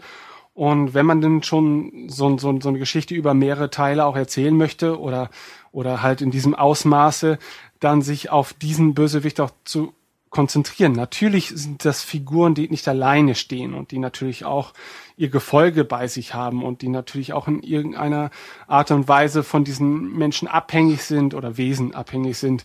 Ähm, und natürlich soll man auch all das irgendwie mit einfließen lassen können. Aber ich halte es halt wirklich schwierig, wenn man quasi schon stellenweise gleichberechtigt zwei, zwei Antagonisten aufbauen möchte. Das, das funktioniert zumindest bei mir als Leser nicht ganz so gut, als hätte man sich wirklich nur auf einen konzentriert und dann wäre es gut gewesen. Ja. Ich, ich denke, Sans Plan wird wahrscheinlich gewesen sein, äh, dass dadurch, dass Sabayoth immer noch eine Rolle spielt, dass die äh, Thrawn-Szenen automatisch ein bisschen mehr Konflikt haben. Weil mhm. du sonst, es gibt nicht viel Spannung zwischen ihm und Peleon, zwischen, zwischen äh, Thrawn und Peleon. Während er, also hat vielleicht gesagt, Thrawn als jemand, der laufend seine Gegner äh, psychoanalysiert und der komplett über Logik funktioniert und über, äh, keine Ahnung, Schachspieler, Schleue, äh, ihm noch einen Kontrahenten gegenüberzustellen, der über äh, physische Kraft oder über übernatürliche Kraft und über so ein bisschen eigentlich Wahnsinn funktioniert, der einfach jemand, der ein bisschen unberechenbar ist. Ich denke, vom Konzept her ist es schon cool. Ich weiß nicht, ob er wirklich alles rausholt, was drin ist, oder ob die so ein bisschen diese Zickerei zwischen Thrawn und äh, Sabayoth, die du immer hast. Ich weiß nicht, ob das, ja, kann sein, dass sich das ein bisschen gegenseitig aufhebt und vielleicht nicht den Effekt hat, den man, den man sich wünschen könnte. Ich denke generell, dass vielleicht ist Sabayoth, er sollte ja ursprünglich, so wie ich das verstanden habe, sollte er ein Klon von Obi-Wan Kenobi werden. Und daran kann man vielleicht so ein bisschen sehen, dass, dass San die, die, äh, die Idee verfolgt hat, dass Luke genauso wie die Rebellion auf einer, Imperi äh, auf einer militärischen Art irgendwie oder auf einer militärischen Ebene herausgefordert werden muss, muss Luke auf einer Jedi-Sith-Ebene herausgefordert werden. Mhm. Und hat wahrscheinlich gesagt, dafür brauche ich zwangsläufig so einen Charakter. Aber ich glaube, dass Zahn als Autor sich dafür nicht ganz so sehr interessiert. Und ich denke auch die Salamiri sind so ein bisschen eine Antwort darauf, dass er sich mit so militärischer Raffinesse wie irgendwie ich ich verstecke getarnte TIE Fighter in einem Frachter und der ganze aus dem Hyperraum Interdiktor Sprung Kram Kram nicht im negativen Sinne. Ich finde das sind alles coole Ideen, aber ich glaube, das liegt ihm mehr als die etwas undefinierte Macht. Und deswegen mhm. ist es so ein bisschen das Manöver eines Sci-Fi-Autors, dass er sagt, diese Fantasy-Aspekte schalte ich jetzt einfach mal so ein bisschen aus oder fahre sie runter. Und er macht das hier mit den Isalamiri und er macht es auch in späteren Büchern, wo er dann gesagt hat, Luke ist eigentlich zu stark geworden im EU, er muss wieder ein bisschen schwächer werden. Und einerseits hat er recht, äh, aber andererseits ist es, glaube ich, auch, dass er so ein bisschen versucht, äh, seinen toten Winkel, den er vielleicht hat als Autor, so ein bisschen auszuschalten. Und ja, ist sicherlich, ich denke, äh, zu sehen, wie Thrawn über irgendeine militärische Taktik eine gegnerische Flotte ausschaltet, ist interessanter als zu sehen, wie sich irgendwie Jedi-Schüler zusammentun und eine Sternzerstörerflotte durch den Hyperraum schleudern. Ich denke, dass das eine ist, weiß ich nicht, gibt, gibt sehr viel mehr Inhalt her als das andere, das vielleicht nur Schauwerte hat, die du in dem Buch eh nicht siehst. Uh, ja, aber es fehlt so ein bisschen das Mythologische in dem Ganzen oder der, der Fantasy-Aspekt. Das ist eigentlich ein ziemlich wichtiger Punkt, den du da ansprichst, ne? Weil ich meine, ähm, ja, weil ja. ich glaube, es gibt bei Star Wars immer verschiedene äh, Herangehensweisen. Ne? Also die einen sagen, es ist halt im Prinzip ein Märchen im Weltraum ne? mhm. und die anderen sagen, es ist ein Science-Fiction-Film mit einer mit einer Unbekannten, die man vielleicht irgendwie als Magie oder mythisch oder so ansehen kann. Ne? Mhm. Ähm, und ich glaube, die Filme geben darauf keine eindeutige Antwort. Ne? Ich glaube, die Filme sprechen halt eben ja ähm, sowohl das eine Publikum als auch das andere an und wollen sich da auch gar nicht festlegen. Ne? Also äh, und das lässt sich bei den Filmen, finde ich, auch immer sehr gut auf so einzelne Aspekte halt eben eingrenzen. Ne? Also wenn ich zum Beispiel Episode 5 sehe und die ganz, diesen ganzen Yoda-Arc, ja, diese mhm. ganzen Szenen und so weiter, das könnte auch aus einem Märchenfilm stammen. Ja, da muss jetzt erstmal überhaupt keine Science Fiction irgendeine Rolle spielen. Ne? So, ich finde halt aber eben schon, dass äh, bei Sahn dieses, wie du auch sagtest, dieses mythologische Fantasy eigentlich völlig in den Hintergrund gerät und es ist eine wieder wesentlich bodenständiger Herangehensweise. Ist natürlich jetzt blöd zu sagen, bodenständig bei einer Science-Fiction-Story, ja. aber, aber klar. So, und damit, glaube ich, hat er schon auch in gewisser Weise ähm, ja, ich weiß nicht, ob, ob ich das jetzt auch wieder überbewerte, aber dadurch, dass selbst wenn man jetzt, ähm, man kann sagen über das Werk von Sand, was man möchte oder nicht, aber äh, es war ja schon tongebend für sehr viel, was da alles noch kam. Ne? Mhm. Und ich glaube, auch in dieser Hinsicht, ne, dass die, dieser, diese Beschränkung des Mythologischen oder fast bis zu, zu dem Wegfall des mythologischen, hat sehr gravierende Auswirkungen auf die Sichtweise auf Star Wars gehabt und auch auf die Erzählweise ähm, des Expanded Universe, das da noch kam. Ne? Ich will natürlich jetzt nicht alles pauschalisieren. Ähm, das trifft natürlich nicht auf alle Werke zu, aber ich glaube, wenn du dir Star Wars in seiner Gesamtheit heutzutage so betrachtest, klar, dann sind solche Begriffe oder Be Begrifflichkeiten wie die Macht und so weiter immer noch allgegenwärtig. Aber ich glaube, das Mythologische selbst ist doch ziemlich in den Hintergrund geraten. Und ähm, andere Dinge, wie zum Beispiel das Politische, ist sehr stark in den Vordergrund geraten. Verschiedene Fraktionen, die sich miteinander behaken und, und, und. Ne? Aber, aber dass die Macht tatsächlich Auswirkungen auf, auf die Geschichte hat, glaube ich, findet im allgemeinen Bewusstsein nicht mehr so wirklich äh, statt. Und ich will jetzt nicht sagen, dass Sahn daran schuld ist, aber er war zumindest jemand, der das ganz deutlich, sage ich mal, ähm, in dieser Art und Weise präsentiert hat. Ja. Ja, Also in, in dem Sinne, dass die Macht ja schon deutlich eine Rolle spielt in der Erzählweise und so weiter. Ja, dass sie auch als, als Anlass für sehr, sehr viele Plots und, und so weiter genommen wird. Und es Aber- gibt das, das Beispiel mit der Kampfmeditation in der Schlacht Ja. von Endor. Also Sahn gibt, der macht schon ein bisschen eine Rolle, die er ihr nicht zwangsläufig hätte geben müssen. Aber genau, die, die generelle Tendenz ist da, ja. Das ist schwierig. Ich, ich denke aber auch, man kann Autoren das nur so halb vorwerfen, weil die Macht ja einfach etwas ist, das George Lucas nicht exakt genug definiert hat, um, um äh, naja, mit einer gewissen Sicherheit darauf aufbauen zu können als Autor, ohne dass du irgendwo rätst und vermutest.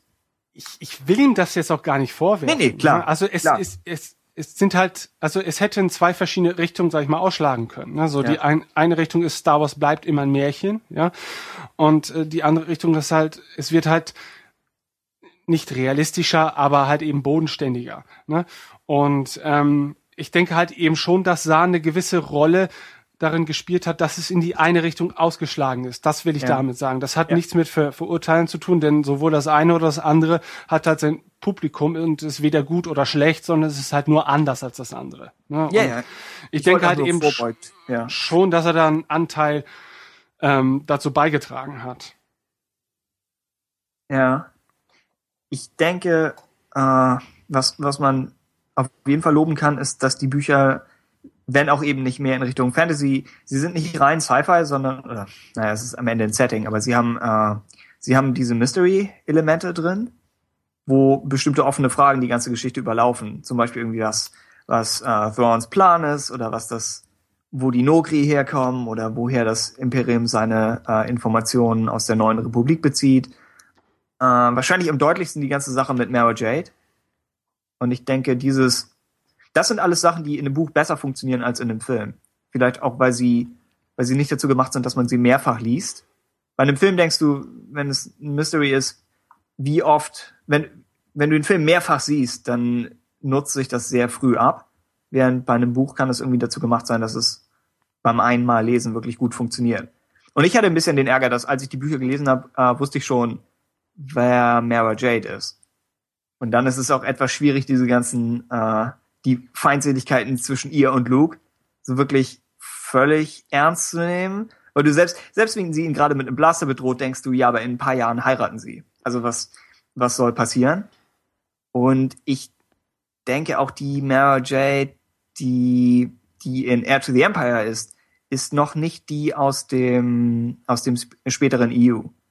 Ich denke, sie ist hier noch nicht wirklich so komplex und vielleicht ein bisschen zu einseitig über äh, Hass definiert. Sie, weiß ich nicht, in dem Film würdest du sie eigentlich laufend sehen, wie sie unzufrieden dreinblickt und Provokationen macht, aber nicht wirklich was tun kann, weil die Handlung sie noch ein bisschen zurückhält und sie kann erst am Ende des Buches erzählen, wer sie eigentlich ist, weil auch das strukturell so gewollt war. Das heißt, es kann ein bisschen, vielleicht bin ich dann noch mal mehr durch das Hörbuch, äh, Hörspiel beeinflusst, wo alles dann eben noch ein bisschen simpler sein muss. Ich glaube, im Buch wirkte es noch ein bisschen besser, aber ich denke, ja, Mara Jade ist noch nicht völlig Mara Jade an diesem Zeitpunkt. Weiß ich nicht, wie, wie wirkte die Figur auf dich hier? Ich meine, sie ist ja ein absurd populärer Expanded Universe Charakter. Mhm. Also ich, oh, ich versuche mich gerade zum zurück zu versetzen in die Zeit, wo ich äh, Erben des Imperiums das erste Mal gelesen habe. Ich Ja. glaube, Mara Jade war mir lediglich vom Namen ein Begriff, aber nicht von ihrer per Persönlichkeit her. Ne? Äh, deswegen habe ich jetzt natürlich ein, eine andere Sichtweise auch darauf. Ne? Wobei ich sagen muss, hätte ich jetzt gewusst, wie sich die Figur äh, im Laufe des Expanded Universe entwickelt, hätte ich es vielleicht doch interessant gefunden zu erfahren, wie halt eben die Anfänge äh, gewesen wären und vielleicht wäre es dann für mich umso spannender gewesen. Das Problem ist halt nur, wenn du weißt als Autor, wie sich die Figur entwickelt, dann dann gehst du vielleicht natürlich auch ganz anders auf sie ein. Ne? Und dann dann lieferst du dem Leser vielleicht auch naja, spannendere Einblicke in die Figur selbst, die vielleicht ein bisschen ein Fingerzeig sind auf das, was da noch kommen mag. Ne? Aber ich glaube, das ist sehr schwierig umzusetzen. Ja? Äh, vor allen Dingen natürlich, wenn wechselnde Leute äh, auch Hand daran anlegen, finde Ja. ich. Ne? Ähm, also ich mochte Mara Jade. Äh, ich mochte im Prinzip auch die Dynamik zwischen ihr und Luke beispielsweise. Wobei ich das Ganze eben, gut, mein letzter Eindruck sind halt eben auch die Hörspiele, alles für ein bisschen oberflächlich hielten. Es mhm. war so dieses typische, zwei Leute begegnen sich, ähm, können irgendwie gerade situationsbedingt nicht ohne einander, ne? Mhm. Äh, müssten sich aber eigentlich gegenseitig die Kehle durchschneiden. Ähm, und das, klar, das ist so diese typische Situation, die du wahrscheinlich auch in 400 Milliarden Spielfilmen schon durchlebt hast, ne? dass zwei Leute, die sich eigentlich umbringen müssten, durch die Situation bedingt zu, zusammenhalten müssen, auch eine Zeit lang und so weiter. Und das ist so einer der ersten Eindrücke, die man halt in der Dynamik zwischen ähm, ja, Luke und äh, Mara Jade halt eben erfährt. Und das war mir halt ein bisschen zu flach irgendwie. Ja. Ne? Zu, zu typisch eben. Ja, ich denke auch, da, da tun spätere Bücher ein bisschen mehr für sie. Man kann, vielleicht, vielleicht wird Mary Jade irgendwann nochmal noch mal Thema der Woche, aber ich, ich weiß auch nicht, ob, ob Zahn sie als Charakter je so völlig unter Kontrolle hatte oder ob er teilweise seine Meinung geändert hat, wie er sie angelegt haben will. Weil das dann am Ende schon, wenn wir davon ausgehen, dass sie wirklich Palpatines persönliche Hand ist, dann hat sie ziemlich äh, düsteren Kram machen müssen. Mhm. Und dann wird es später etwas sehr so dargestellt, dann fallen eher in anderen Büchern Sätze wie, ah, aber du, du kanntest nicht die ganzen Fakten, ne? du warst nicht gut genug informiert und äh, du warst ja auch so ein bisschen unter äh, Geisteskontrolle von ihm und dann wird er so ein bisschen, also sagen, ja, es ist, glaube ich, er macht so ein bisschen Rückzieher, was das angeht. Und was vielleicht auch angemessen ist, aber ich glaube, die große, so die große äh, Redemption-Story hat hat Star Wars vielleicht noch nie auf lang durcherzählen können. Weil wenn, wenn Darth Vader wieder, wieder äh, zur guten Seite übertritt, in Anführungsstrichen, dann muss er nur noch ein paar Minuten damit leben. Mhm. Und ich mhm. glaube, Zahn erzählt nie so ganz die Geschichte, wie Mara mit ihrer eigenen Vergangenheit fertig wird. Und ich glaube, er ist sich auch nicht ganz einig, was sie. Es führt vom Thema weg, aber als, als, als ich äh, Allegiance und Choices of One gelesen habe, äh, spätere Bücher von ihm, die chronologisch davor spielen, also vor Sie spielen zur Zeit von äh, zwischen, zwischen Episode 4 und 5. Mich hat's etwas aufgeregt, dass er äh, Mara Jade in den Kampf gegen Piraten geschickt hat. Weil ich dachte, das ist ein einfacher Weg. Wenn du Mara Jade in den Kampf gegen Rebellen schickst und zeigst, wie sie im Auftrag des Imperators Rebellenkommandanten umbringt, dann bist du in, äh, in wirklich interessanten Gebieten und die hat er bewusst umschifft, weil er gesagt mhm. hat, äh, ich will dann doch lieber schwarz-weiß. Und da, einerseits ist das vielleicht Star Wars, aber ich glaube nicht, dass es Star Wars bleiben kann auf Dauer. Ich glaube, wir müssen, weiß ich nicht, wir, wir dürfen uns die Dinge nicht zu einfach machen. Und ja. Ich glaube, irgendwann muss man vielleicht auch als als äh, Autor solches äh, solch eines Werkes vielleicht auch die Grenze ziehen. Ne? Wenn du jetzt natürlich dann doch wieder so viele Charaktere präsentierst und, und mhm. versuchst zu vermitteln, wenn du jetzt natürlich so tiefgehend auch noch auf Mara Jade eingehst, dann wird es, glaube ich, auch für den Konsumenten extrem anstrengend. Ne? Weil du hast schon, sag ich mal, zwei, zwei große Antagonisten, die du irgendwie miteinander verknüpfen musst. Dann hast du noch die, die Helden so oder so, der Geschichte, die du auch irgendwie noch ähm, weiterbringen möchtest in einer gewissen Art und Weise und, und die du dich natürlich auch kümmern musst im Verlauf der Geschichte. Und dann hast du noch Mara Jade. Ähm, und dann wird's vielleicht auch irgendwann zu viel. Ne? er konnte vielleicht nicht an, welche Ausmaße diese Figur irgendwann mal annehmen wird. Stimmt, ja. Ich denke auch, genau, was du sagst, das Buch hat ziemlich viele Charaktere und es hat ziemlich viel Handlung. Mhm. Und ich finde, Sahn hat da schon äh, einiges sehr, sehr gut unter Kontrolle. Und wie wir eben schon meinten, hat das Buch ein ziemlich gutes Tempo. Und es ist ziemlich fließend strukturiert und du hast nicht viel Filler-Kram. Du hast wirklich das Gefühl, jede, jede Szene bringt einen der Charaktere irgendwo hin. Äh, das, das, was du über das Episodische sagtest, fand ich interessant, weil ein, ich, ich würde zustimmen, wobei ich es irgendwo auch nett konstruiert fand, dass das ganze Buch läuft so ab, äh, Thrawn plant irgendwas oder setzt irgendwas in Bewegung und in der, im nächsten Kapitel oder in der nächsten Szene reagieren die äh, Hauptcharaktere auf, den Seiten der, auf der Seite der Guten darauf und dann muss Thrawn wieder reagieren. Und das Ganze ist so ein Vor und Zurück und es führt einmal durch das gesamte Buch ohne großes, große, ja, ohne große Filler-Kapitel. Äh, und das finde ich ist, ist sehr, sehr schick konstruiert und sorgt dafür, dass man das Buch wirklich, äh, ja, also ich habe es also ich habe es einmal auf Deutsch gelesen, einmal auf Englisch und jetzt nochmal das, das Hörspiel. Und das würde ich wahrscheinlich nicht mit vielen anderen Star Wars Büchern machen, die dann schon eher etwas, etwas sehr sein können manchmal. Ja, okay, ich will hier auch in keinster Weise ähm, den Eindruck vermitteln, dass ich das Buch nicht mag ne, oder Nein. für schlechte achte. Ich weiß, das wird Ich uns natürlich nicht. dann wieder anschließend nachgesagt werden. Ne? Also klar, ne, wir, wir, wir könnten auch einfach sagen, wir finden es gut und damit ist das Thema dann abgehakt. Ne? Klar finden wir es gut, sonst würden wir gar nicht drüber sprechen. Obwohl, nee, das ist jetzt nicht zwangsläufig gesagt. Aber Ja. ähm, ich denke schon, dass es sich ähm, wenn ich so rückblicke, was ich so aus dem Expanded Universe gelesen habe, eins der, eins der tollsten Leseerlebnisse war, die ich hatte. Ne? Ähm, und dennoch finde ich, kann man sich ja mit der Distanz der Jahre auch ein bisschen damit auseinandersetzen, was man halt so für, für Kritikpunkte dann hat. Ne? Und dass natürlich auch ein Buch damals beim ersten Lesen anders auf einen wirkt als vielleicht zehn Jahre später, wo man auch noch so viel andere Werke konsumiert hat und sich auch mit den Charakteren vielleicht noch anders auseinandergesetzt hat und so weiter und vielleicht auch dann andere Ansprüche da, daran hat, wie Charaktere äh, in so einer Geschichte präsentiert werden. Ne? Ja. Und ähm, da hat er nun mal natürlich auch eine schwierige Ausgangslage gehabt. Erstens natürlich dieser Druck, es wurde so, sowieso präsentiert als quasi die Fortsetzung der Originaltrilogie. Da kann man im Prinzip ja nur verlieren und das hat er eben nicht. Ne? Und das muss man ihm halt hoch anrechnen. Ja, ähm, klar, es ist keine Geschichte eines solchen Ausmaßes, äh, wie es die Originaltrilogie war. Ne? Aber hätte er das getan, dann hätte er vielleicht noch viel größer verlieren können. Ne? Weil äh, auf der einen Seite, ja, was machst du dann? Du entwertest vielleicht die, die Filme, ne? weil du vielleicht etwas erzählst, was so viel spektakulärer ist, dass die Filme im Prinzip nur noch irgendwie so eine kleine Randepisode sind, ja. Und das willst du erstens nicht, weil du damit schon mal wahrscheinlich einen Großteil der, der Fans vor den Kopf stößt. Damit, ähm, ja, damit entwertest du halt eben natürlich auch die Grundlage des Buches überhaupt, ja, Mhm. äh, auf dessen Erfolg natürlich du auch deinen Erfolg jetzt irgendwie aufbauen willst. Und ähm, auf der anderen Seite sage ich mal,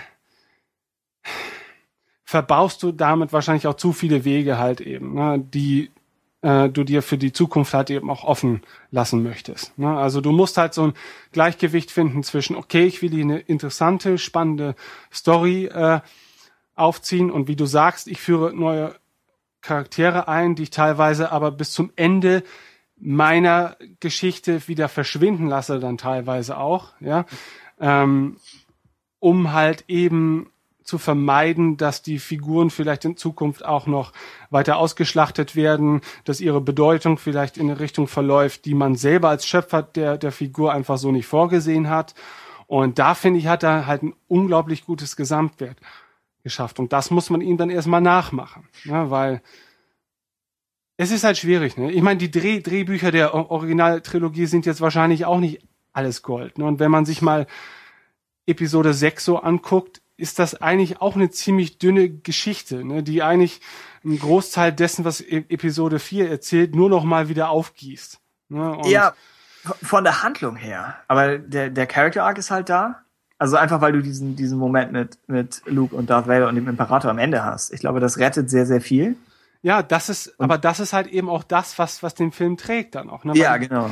Geschichte selbst, die dort passiert, also die, die Ereignisse als solche, ne? wir haben schon wieder einen Todesstern, ja. Ja. Ähm, ich meine, als, als Star Wars Fan oder als Kind fand ich diese Idee auch unglaublich toll, dass es jetzt noch einen Todesstern gibt und der ist dann noch größer, ja. Und bla, bla, bla. Hast du ne? mir gegen die Stirn geschlagen und hast gesagt, da hätte ich drauf kommen müssen. Ja, aber Ja. wenn man so, so rückblickend, natürlich ist das eigentlich eine ziemlich billige Idee. Ne? So dass es dieses, okay, wir haben dieses Erfolgskonzept und wir wärmen das Ganze einfach quasi noch mal eins zu eins auf, damit wir noch mal einen Todesstern haben, damit wir noch mal eine Schlacht irgendwie drumherum haben. Und ähm, das ist natürlich dann doch wieder recht wenig, ne? um einfach nur die, die Hintergrundgeschichte für den äh, Story-Arc von Anakin Skywalker und Luke zu schaffen. Ja, wobei einfach, wobei man ja davon ausgehen kann, ne, dass die, die Geschichte des Anakins zumindest in filmischer Hinsicht damals die Tragweite den Leuten auch noch gar nicht so bewusst war, wie es dann durch die Prequels wurde. Ne? Denn das muss man den Prequels zu, zu, zugute halten. Sie haben zwar vieles falsch gemacht, aber sie haben doch, finde ich, die Figur des Anakins oder die Bedeutung der, der Figur deutlich erhöht. Ne? Und ähm, haben vielleicht dadurch in filmischer Hinsicht an der einen oder anderen Stelle versagt.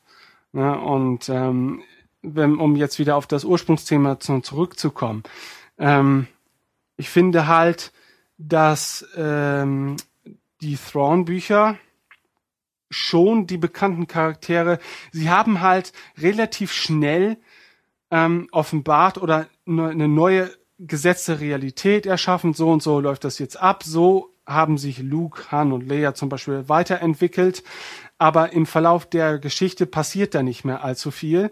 Dafür werden neue Figuren erschaffen und du die, die durchleben durchaus schon den Rahmen einer Geschichte möglichen Charakterwandlung, ja.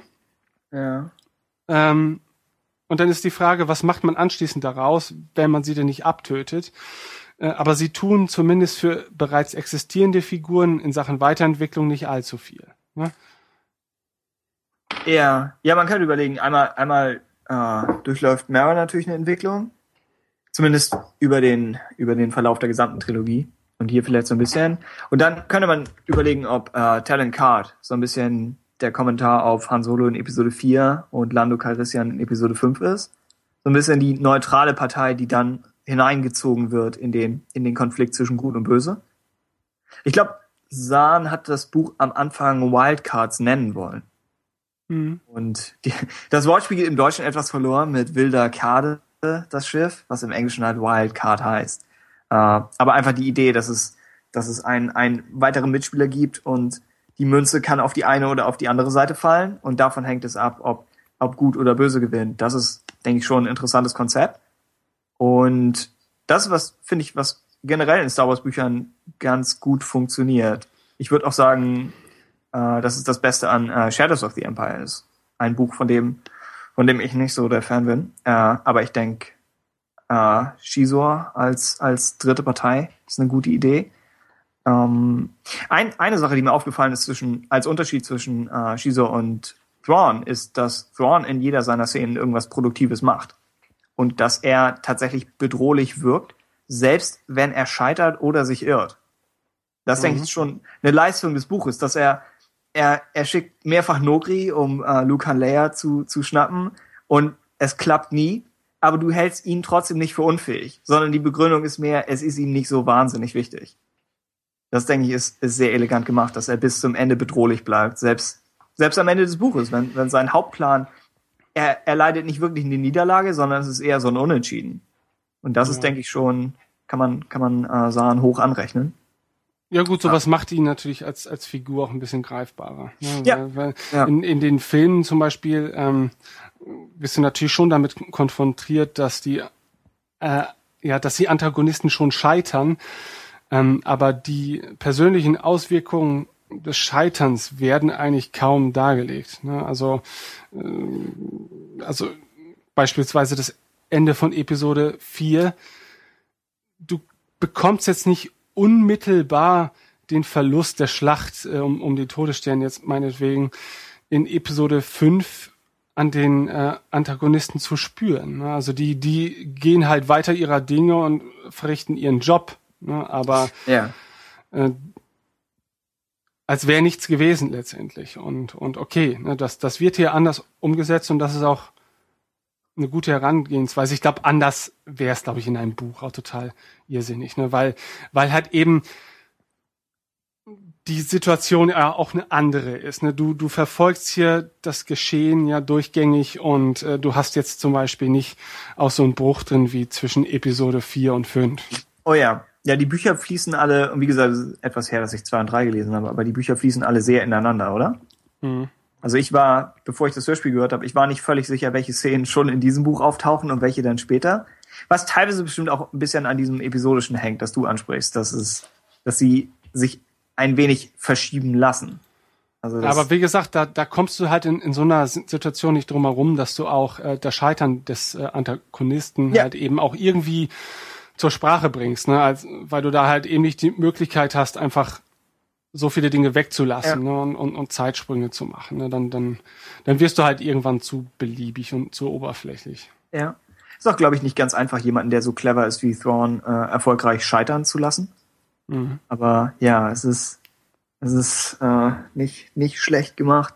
Ich habe ein bisschen überlegt, ob, ob die Geschichte irgendein Thema hat, weil Star Wars ja schon irgendwie eine, weiß ich nicht, eine, neben der mythologischen Ebene hat es ja auch so ein bisschen, weiß ich nicht, eine thematische äh, Diskussion von wegen Natur gegen Technik oder äh, die, die Macht gegen den Blaster, also Sachen, die irgendwie äh, in den Filmen drin sind. Und das Einzige, was mir einfiel äh, zu Air to the Empire, wäre, dass ein irrsinniger äh, Fokus auf den Wert von Informationen gelegt wird.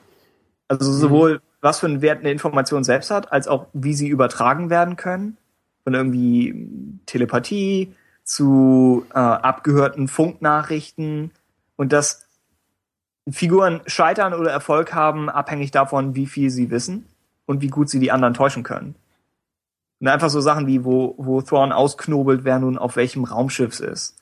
Das ist einfach, äh, ja, eine ne, ne relativ interessante Szene ist. Ähm, wo du denkst, äh, was, gab, was gab's noch mit, mit Card am Ende, wo er, wo er mit Luke Skywalker versucht, einen Deal zu schließen, wenn sie wissen wollen, wie ich die Macht ausschalte, brauche ich eine Information im gleichen Wert. Solche Sachen. Und Mhm. am Ende wird, wird Thrawns Untergang ja auch so ein bisschen sein, dass er die Beziehung zwischen der, der Skywalker-Familie und den Nogri unterschätzt. Oder einfach nicht kennt. Ich glaube, die Geschichte beginnt damit, dass er, dass er äh, Informationen aus den Archiven von Oboa Sky stiehlt. Also es ist schon, schon einiges. Es sei abschließend nochmal äh, lobend erwähnt, dass ich denke, äh, Timothy Zahn hat in all seinen Büchern eine irrsinnige Logik drin, die vielleicht nicht, vielleicht kann man sie an einigen Stellen widerlegen oder du denkst, oh, das ist jetzt ein bisschen erzwungen, dass, dass Luke, äh, weil er eine, eine bestimmte Information braucht, muss er extra zu Lando und die Handlung wird vielleicht ein bisschen ja, gezwungen in bestimmte Wege. Aber trotzdem denke ich, sobald, sobald du als Leser, finde ich, das Buch aufschlägst, hast du, hast du das Gefühl, alles, die, die gesamte Welt denkt auf eine bestimmte Art. Selbst Han Solo ist etwas mehr rational und clever als instinktiv in einem Timothy Zahn Buch. Weil einfach alle Charaktere aus so einem bestimmte, selbst wenn er sie immer noch ungefähr so schreibt, wie sie, wie sie ursprünglich mal gedacht waren, du hast trotzdem, ja, eine ziemliche, eine ziemliche Logik in allem drin. Und sie sind alle ein bisschen detektivischer drauf als vorher. Äh, es gab eine, eine Szene, die ich noch erwähnt haben wollte, wo, wo Luke Skywalker in seinem X-Wing vom Imperium äh, gestoppt wird und versuchen muss, ihnen zu entkommen und dabei unter anderem einen Traktorstrahl abwehrt. Und das ist einfach so ein, so ein Fall, wo du denkst, Sahn hat überlegt, wie der Traktorstrahl als Technologie funktioniert und hat gesagt, wenn Luke einen Frachter zerstört und die Splitter den Traktorstrahl äh, stören, dann kann er davon, davon wegkommen. Und es ist so ein bisschen eine MacGyver-Sache, auch wie, wie Luke dann später die Batterie seine Hand anzapft und, und es sind alle diese Science-Fiction-Elemente, die andere vielleicht irrsinnig stört. Aber ich finde, es hat schon was Raffiniertes. Auch die Sache, dass, dass bestimmte Probleme, die Sahn löst in den Büchern, hat er vorher selbst aufgestellt. Die Sache mit, äh, dass Klone, äh, wenn sie, sie zu schnell reifen, dann erst- äh, erzeugen sie Störbilder in der Macht und das kann man stoppen, indem man sie unter Isalamiri-Einfluss äh, aufwachsen lässt. Das ist einfach, ist einfach eine coole Idee, selbst wenn er das Problem selbst erfunden hat, aber das ist ja nun mal Schreiben. Äh, ein anderes Beispiel wäre, wo er, wo er sagt, Schiffe können nicht exakt aus dem Hyperraum kommen, aber ein Interdiktor-Abfangjäger oder Abfangschiff äh, kann ein exaktes Störfeld aufbauen. Und wenn man ein Schiff im Hyperraum auf das Gravitationsfeld eines Interdiktorkreuzers zuspringen lässt, kann man exakt einstellen, wo es aus dem Hyperraum kommt. ist einfach cooler Kram. Also kann man, kann man nicht anders sagen. Und es ist die Art von, von Kram, die in einem Buch funktioniert, weil man da auch den Raum hat, sie zu erklären. Und gerade diese Luke Skywalker-Szene, dachte ich, beim Hörspiel wirkt es etwas leicht affig, dass Luke halt laufend erklären muss, was er gerade macht. äh, und in einem Film hättest du fast das Gleiche, weil er irgendwie erzählen muss, oh, ich muss irgendwelche Hyperraumaggregate äh, rückwärts querkuppeln und was nicht alles. Während in einem Buch ist es, ist es die Art von Raumschlacht, die gut funktioniert und die nicht von Effekten abhängt, sondern rein von, von den Ideen, die dahinter stecken. Und das, denke ich, ist, ist eine, eine coole Sache. Ja, klar. Letzt, hast, hast du noch schnell irgendwelche Gedanken zur, zur Hörspielumsetzung abschließend? Daumen hoch, runter, quer. Also abschließend ähm, muss ich sagen, also es war nicht meine erste, aber meine erste Berührung mit dem Expanded Universe und ich habe sehr schöne Erinnerungen daran. Die wurden halt eben durch das Hörspiel auch nochmal wieder aufgefrischt.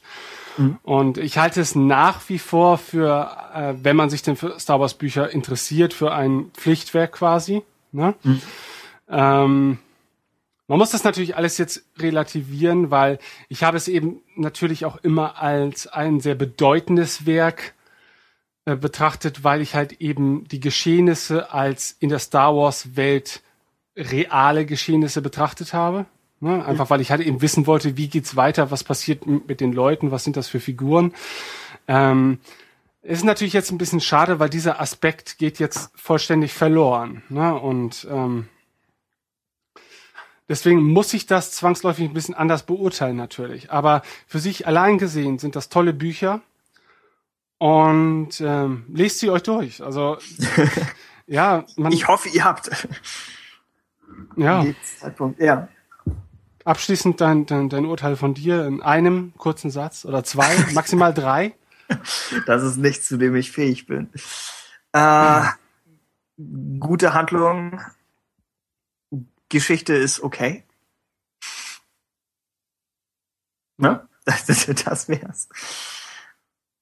Ja, so ja, ja, das äh, Respekt vor halt Büchern, aber das trifft denke, es halt echt gut. Also die Geschichte als okay zu, zu bezeichnen, ist ja auch kein negatives äh, Merkmal. Ne? Sie, sie funktioniert halt gut und sie lässt sich gut lesen, ja. Ähm, und äh, sie kann halt nicht allen Ver Vergleichen standhalten. Ne? Also sie, sie wäre jetzt als, als filmische Umsetzung wahrscheinlich nicht das, was man erwarten würde von einem Star Wars Film, ja. ne? aber so für sich gesehen funktioniert sie halt echt gut. So und äh, viel mehr als das muss sie eigentlich auch nicht sein. Und, äh, und das ja jetzt zum Reich der Legenden gehört, das ist eine schöne Legende, die man mal so konsumieren kann, ohne dass sie allzu sehr wehtut, weil auch nicht allzu viel riskiert wird in, in Sachen Star Wars Universum und auch die Charaktere werden zumindest nicht in schlimmer Form äh, geschichtenmäßig vergewaltigt. Ja. wow, ja. Ich glaube, ich glaube, Sahn selbst hat auch nochmal gesagt, dass in irgendeinem Interview meinte er mal, dass, dass er Anhänger des ganz klassischen Star Wars ist, wo die Helden gewinnen und nicht sterben. Und ja, einerseits ist es eine Einschränkung, andererseits ist es, wie du anfangs meintest, es ist so ein bisschen das Wohlfühl Star Wars. Und das hat mhm. irgendwo seine Berechtigung. Okay, wir, wir werden wahrscheinlich von euch da draußen äh, entsprechendes Feedback bekommen. Wobei wir schon diesmal ein paar Kommentare zu Air to the Empire dabei haben, weil Christoph es letztes Mal angesprochen hatte. Äh, alles klar, wollen wir weitermachen mit dem Feedback? Radio Tatooine. Hörerfeedback.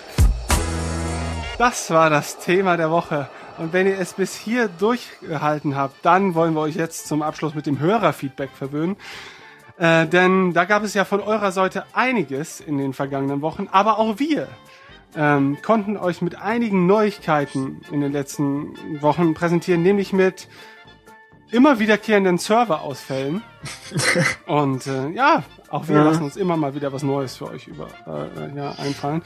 Und ähm, ja, mit den Serverausfällen, ich hoffe, das hat sich zumindest, was die Zukunft angeht, ja, erledigt. Ähm, ich will da nicht zu viel versprechen, denn ich traue der Technik nicht so wirklich, obwohl, naja gut, äh, es liegt, glaube ich, weniger an Technik als an Unzulänglichkeiten und sehr schweigsamen Kundensupport bei einem bestimmten Webposter, bei dem ich mich derzeit so befinde. Aber das wird sich wohl demnächst auch äh, in das Reich der Legenden verabschieden. Und ähm, naja, in Zusammenarbeit mit Star Wars Union, die uns da so ein bisschen unter die Arme greifen. Und da möchte ich mich an dieser Stelle schon mal herzlich äh, für bedanken. Werden wir zumindest die Probleme der Serverausfälle ähm, auf die Jungs dort drüben abwälzen können. Das heißt jetzt nicht, dass sie nicht mehr auftreten können. Jetzt ist Star Wars Union nicht mehr erreichbar. ja, aber es ist dann zumindest nicht mehr hundertprozentig unsere Schuld oder die Schuld unseres Webposters. Gut, ja, das sei erstmal dazu gesagt. Ihr habt es ja ähm, überlebt. Es sind ja schon Gerüchte kursiert, dass wir uns jetzt endgültig zerstritten hätten und so weiter. Ich weiß gar nicht, woher das kommt. Ja, also vor allem, was heißt endgültig? Das ja, klingt also, als ja. Als wären wir jemals damit fertig. Ja, ja. Da ist noch ausreichend Potenzial vorhanden. Also, Ja. tja, sehr gut. Na gut.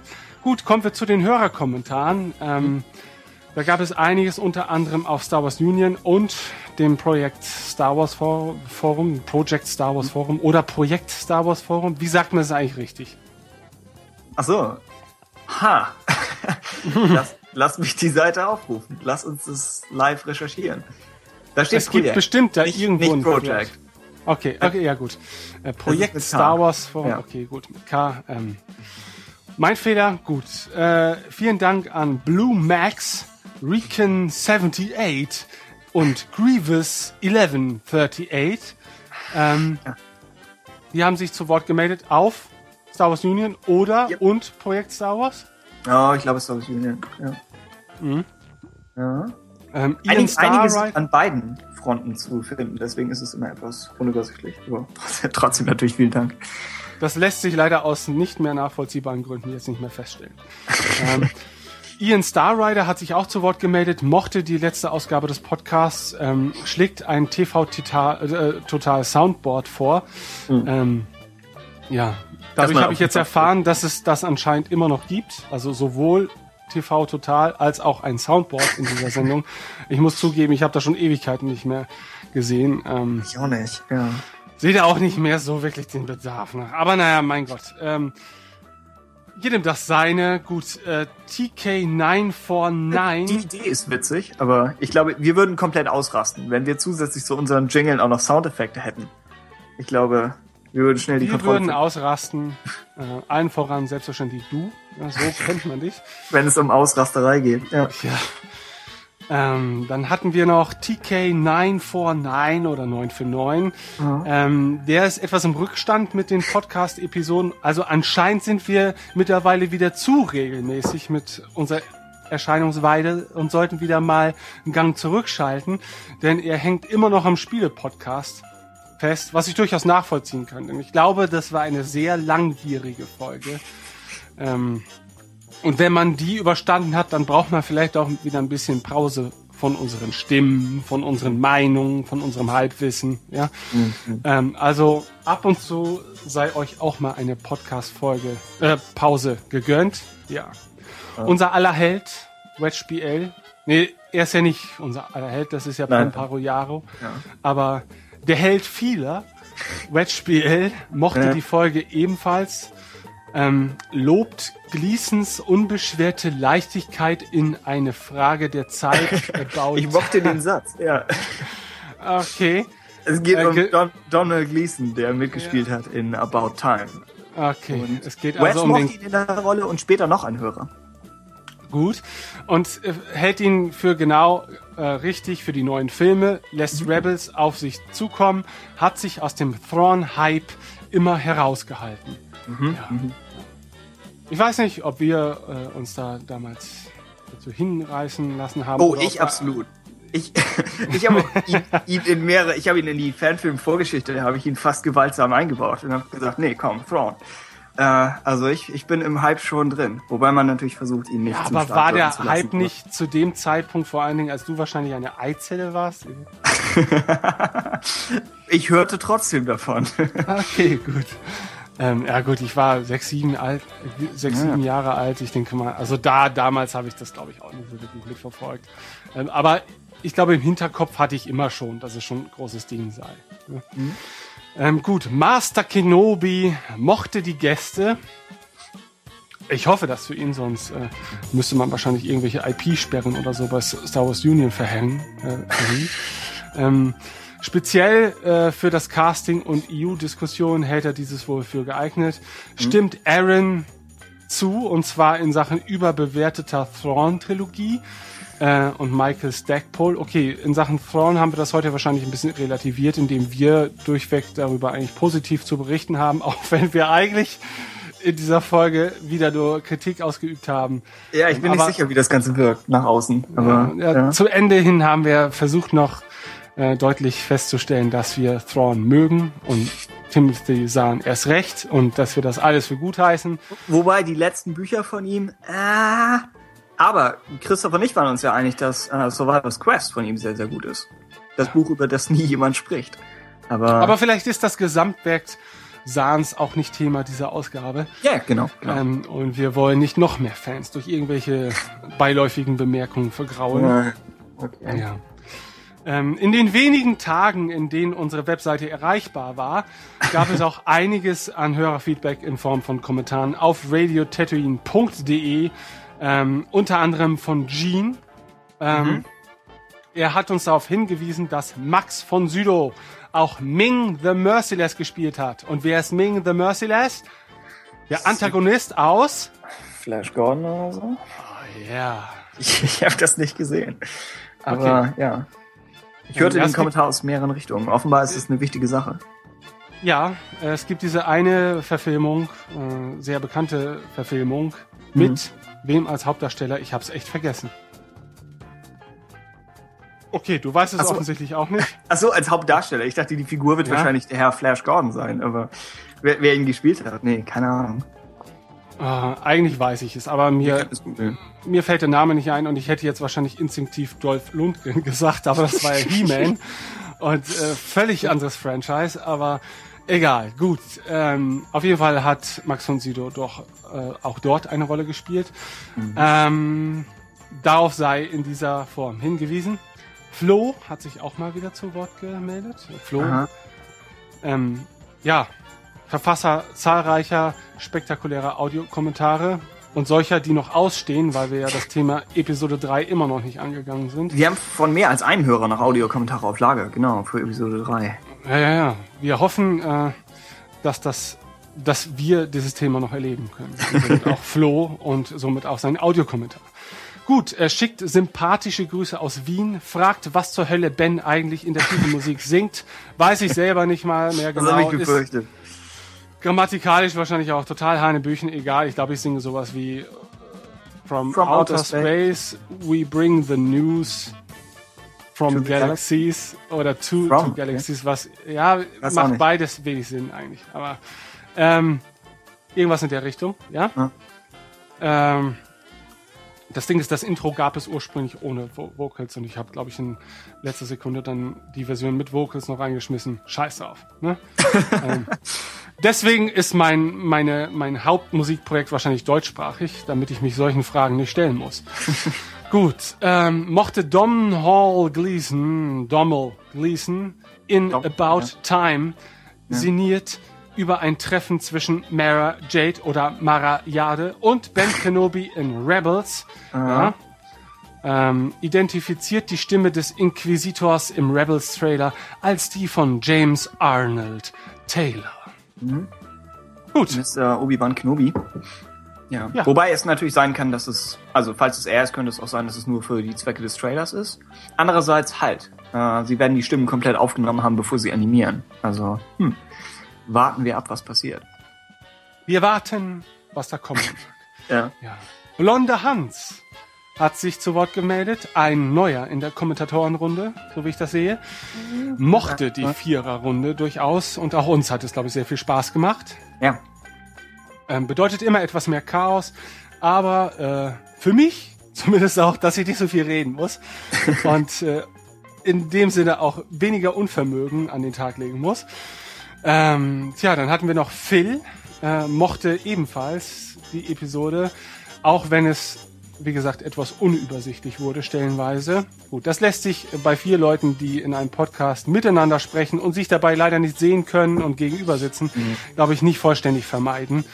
Ähm, außer man einigt sich auf festgelegte Sprechzeiten. Und dann gibt es halt teilweise einfach mal acht Minuten Stille, weil Ja. äh, kein Inhalt vorhanden ist. Aber gut, ähm, ich denke, das kriegen wir weiterhin in gewohnt chaotischer Manier hin. Und ich glaube, mit dem bisschen Chaos kann man ganz gut leben. Ja. Wer hat denn noch was gesagt, Tim? Denn ich muss jetzt äh, das erste Stück von meiner Pizza abbeißen, sonst wird sie kalt. Alles klar. Das ist routiniert. Ah, Feedback vom Mac Spain. Ich versuche einmal mehr das, äh, das Wortspiel zu umgehen. Sehr langes Feedback in der Tat. Er sagt, Han Solos Tod in Episode 7 wäre logisch und emotional wertvoll. Er hat für sich das EU nach der New Jedi Order weitgehend abgeschlossen. Nennt es generell eine Ersatzdroge, schon okay, aber nicht so nicht so gut vielleicht wie das, das wirkliche äh, Produkt. Er sagt, die Rebel-Titel-Melodie ist etwas zerstückelt und er hat im Marathon erneut bemerkt, wie unglaublich gut Empire Strikes Back ist. Und das sind alles Sachen, wo ich hundertprozentig zustimme. Hervorragend. Äh, Kenobi außerdem schreibt, er mochte die Folge und die Star Wars Union Gäste. Er ist gespannt auf den Podcast zu Episode 3 und auf Mark Hamills Waschbärbart. Ich denke, das hast du verzapft. Das klingt, klingt nach dir und äh, nach etwas vom Macher der Schwammpunkte. Außerdem Feedback von Taurückensteak sagt, die Folge war etwas unübersichtlich, die letzte. Ja, ich stimme zu. Leider ohne Thema der Woche. Ich stimme auch dazu, war ansonsten aber zufrieden. Ja. Ähm, möchte ein Jingle für Max Rebo.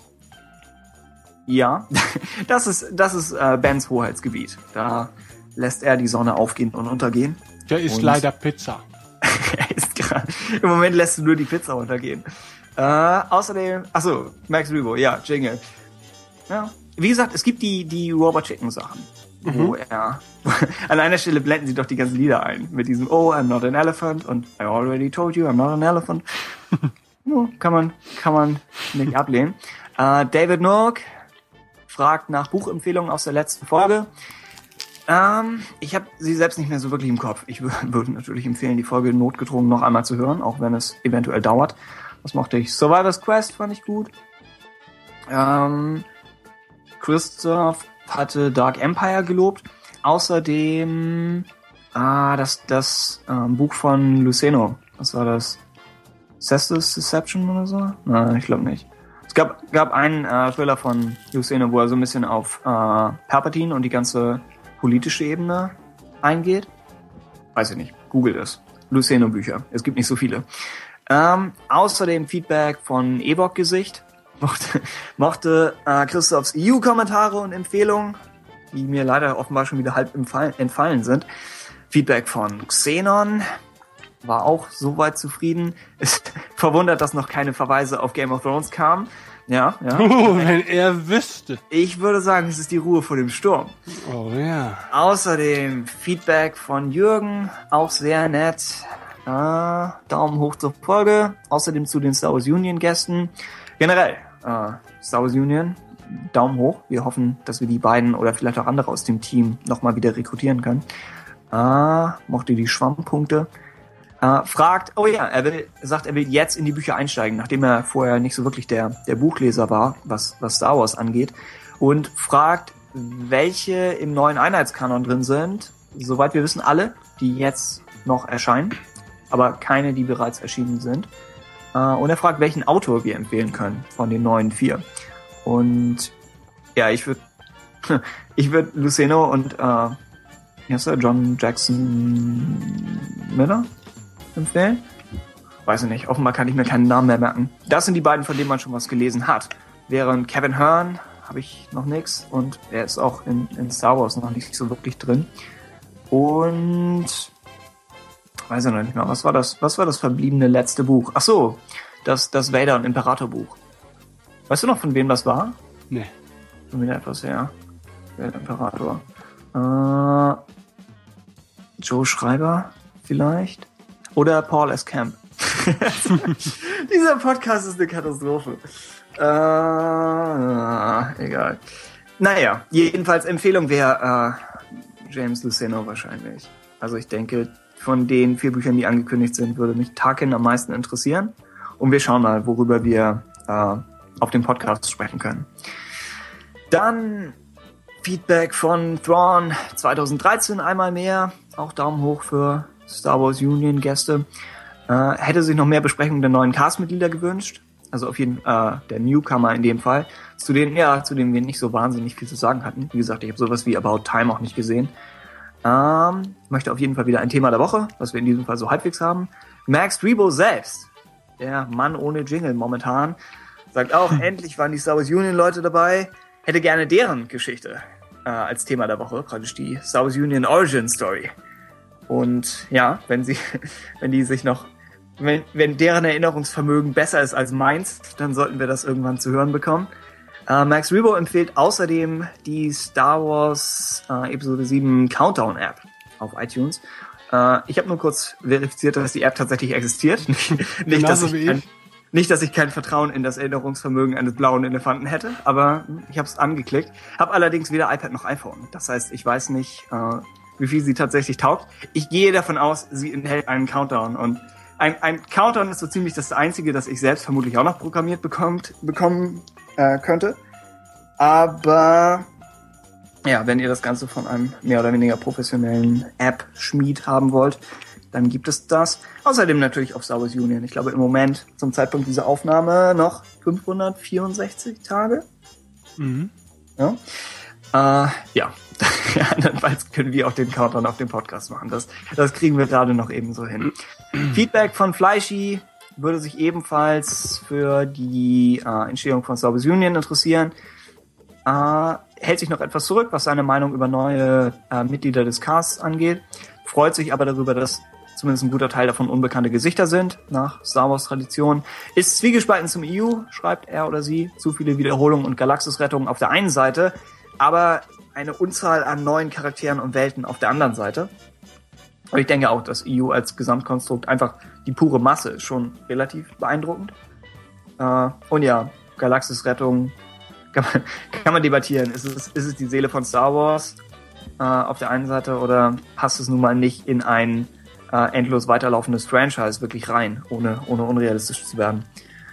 Außerdem Feedback von Darth Mantler schreibt, sein Lieblingswerk im EU ist die Thrawn-Trilogie. Das heißt, das hier könnte eine, eine knifflige Folge für ihn werden. Oder für Äh, uns. Was? Und ja, hauptsächlich knifflig für uns, ja. Ich hoffe, er schreibt uns noch Feedback und wir können das dann wieder in die nächste Folge einbauen. Also wenn ihr noch was loswerden möchtet zu Air to the Empire, äh, wir nehmen das gerne in die Feedback-Sektion auf. Und ja, im Fall von Darth Mantler, gerade wenn, wenn man sich so für diese, diese militärischen Aspekte interessiert, dann kann ich mir vorstellen, dass, dass das was ist, das, das ihm zusagt. Und ja, wir wären auf Details gespannt. Ähm, er, er unterstellt uns Killerstick-Konsum. Vielleicht wegen dem Anfang, vielleicht wegen unserer absurden Meinung zu einigen EU-Werken. Äh, so oder so, vielleicht nicht ganz von der Hand zu weisen. Er schlägt außerdem vor Werbespots für Admiral Snackbar im Robot Chicken Stil. Ich weiß nicht, ob Admiral Snackbar tatsächlich ein Robot Chicken Ding ist. Ich kenne nur dieses ähm, mit Admiral Akbar Cereal. Mhm.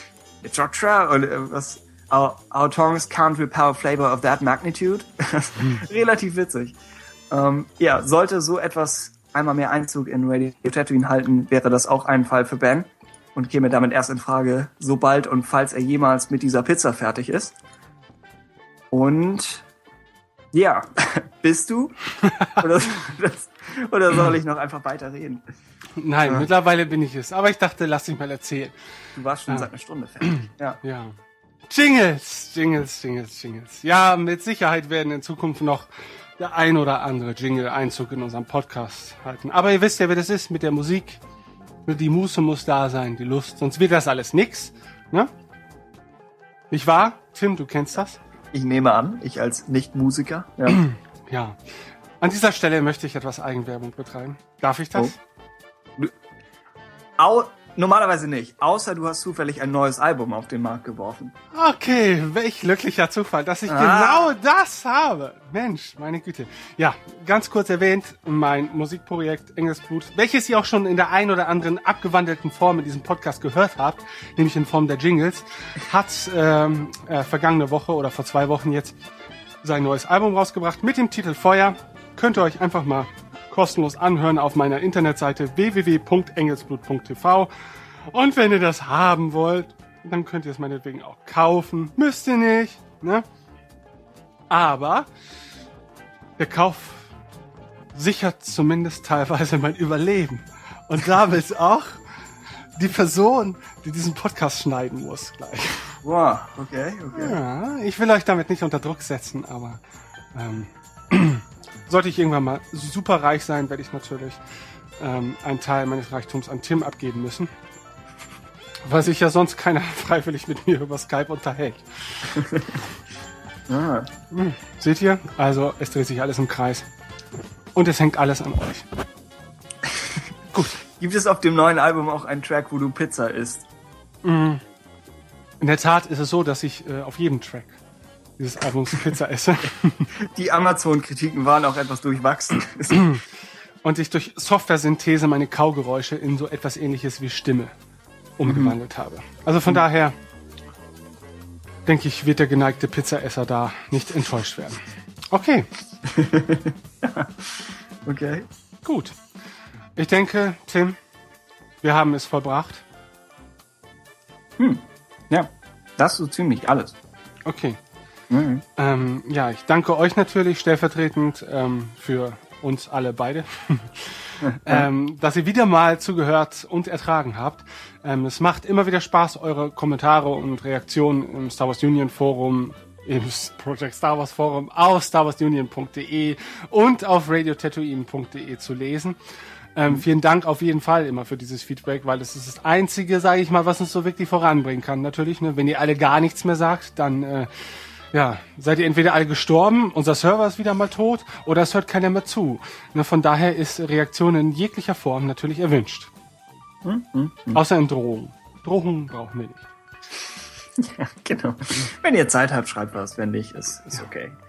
Äh, wenn, wenn ihr was schreibt, übrigens, äh, die, diejenigen unter euch, die sich äh, zu Recht ärgern, dass es so wenige Themen der Woche gibt, äh, ihr könnt theoretisch auch als Teil des Feedbacks irgendwie irgendeine kurze Frage stellen, über die man vielleicht fünf oder zehn Minuten diskutieren kann. Auch das ließe sich machen. Die Sache mal mit dem Thema der Woche ist, wir müssen es so lange vorbereiten, auch wenn es nicht so wirken wird, aber es äh, erhöht die Vorbereitungszeit einer Sendung. Während angenommen, ihr habt eine bestimmte kleinere Sache, die ihr diskutiert hören möchtet, dann könnt ihr das auch einfach so im Feedback ansprechen. Dann müsst ihr nicht irgendwie Monate warten, bis wir dazu kommen, durch unsere Liste der Wochenthemen äh, uns gearbeitet zu haben. Vielleicht könnt ihr auch lernen, unsere Stimmen zu imitieren und dann, dann ähm, macht ihr quasi im Wechsel mit uns die Podcast-Folgen. Ich, ich will nicht wissen, wie eine Stimmimitation von mir klingt. Ich glaube, ziemlich, ziemlich cartoonmäßig. Weiß ich nicht, weiß ich nicht. Gut, auf jeden Fall dir auch vielen Dank, Tim, dass du wieder mit dabei warst. Ja, ebenfalls vielen Dank. Ähm, ja, ja, natürlich, ohne dich wäre ich ja nicht hier. Ne? Also schon auf dieser Welt vermutlich. Metaphysisch gesehen schon, aber Alles andere würde jetzt sehr viele Fragen aufwerfen, aber ähm, zumindest, zumindest in diesem Podcast wahrscheinlich nicht. Ähm, denn zumindest in dieser Konstellation wäre es mir viel zu langweilig, äh, ständig mit mir selbst reden zu müssen. Und, So ja. wie ich, während du deine Pizza gegessen hast. Ja, ja, wahrscheinlich. Ich Ah, wollte ja. einfach nur, damit du endlich weißt, wie ich mich täglich fühle. ähm, Okay. Mit meiner, mit meiner virtuellen Freundin und, und meinem virtuellen Leben. Und, Oh. Ja. Okay, dahin werde ich mich jetzt gleich auch verabschieden. Auf dieser düsteren Note. Ja. Ja, okay. Also dann bis zum nächsten Mal, ihr lieben Zuhörer und Leser und Zuschauer haben wir ja leider nicht. Ähm, außer die eine oder andere Stubenfliege in unserem Raum oder Polle, die uns garstig in der Nasenhöhle kleben bleibt und uns noch drei weitere Tage terrori terrorisieren wird. Oh, ja. Ja, okay. Ähm, bis zum nächsten Mal. Auf Wiedersehen. ja, Ja. macht's gut. Habt eine schöne Zeit. Und wir sehen uns in der Hölle wieder. Oh. Ist das jetzt wirklich das Outro? Ich weiß es nicht. Naja. Tschüss. Tschüss. Der Space Pop Hit der Woche Ihnen mit freundlicher Unterstützung von Banta Month präsentiert. Bantermanz, denn ihr Banter verdient nur das Beste.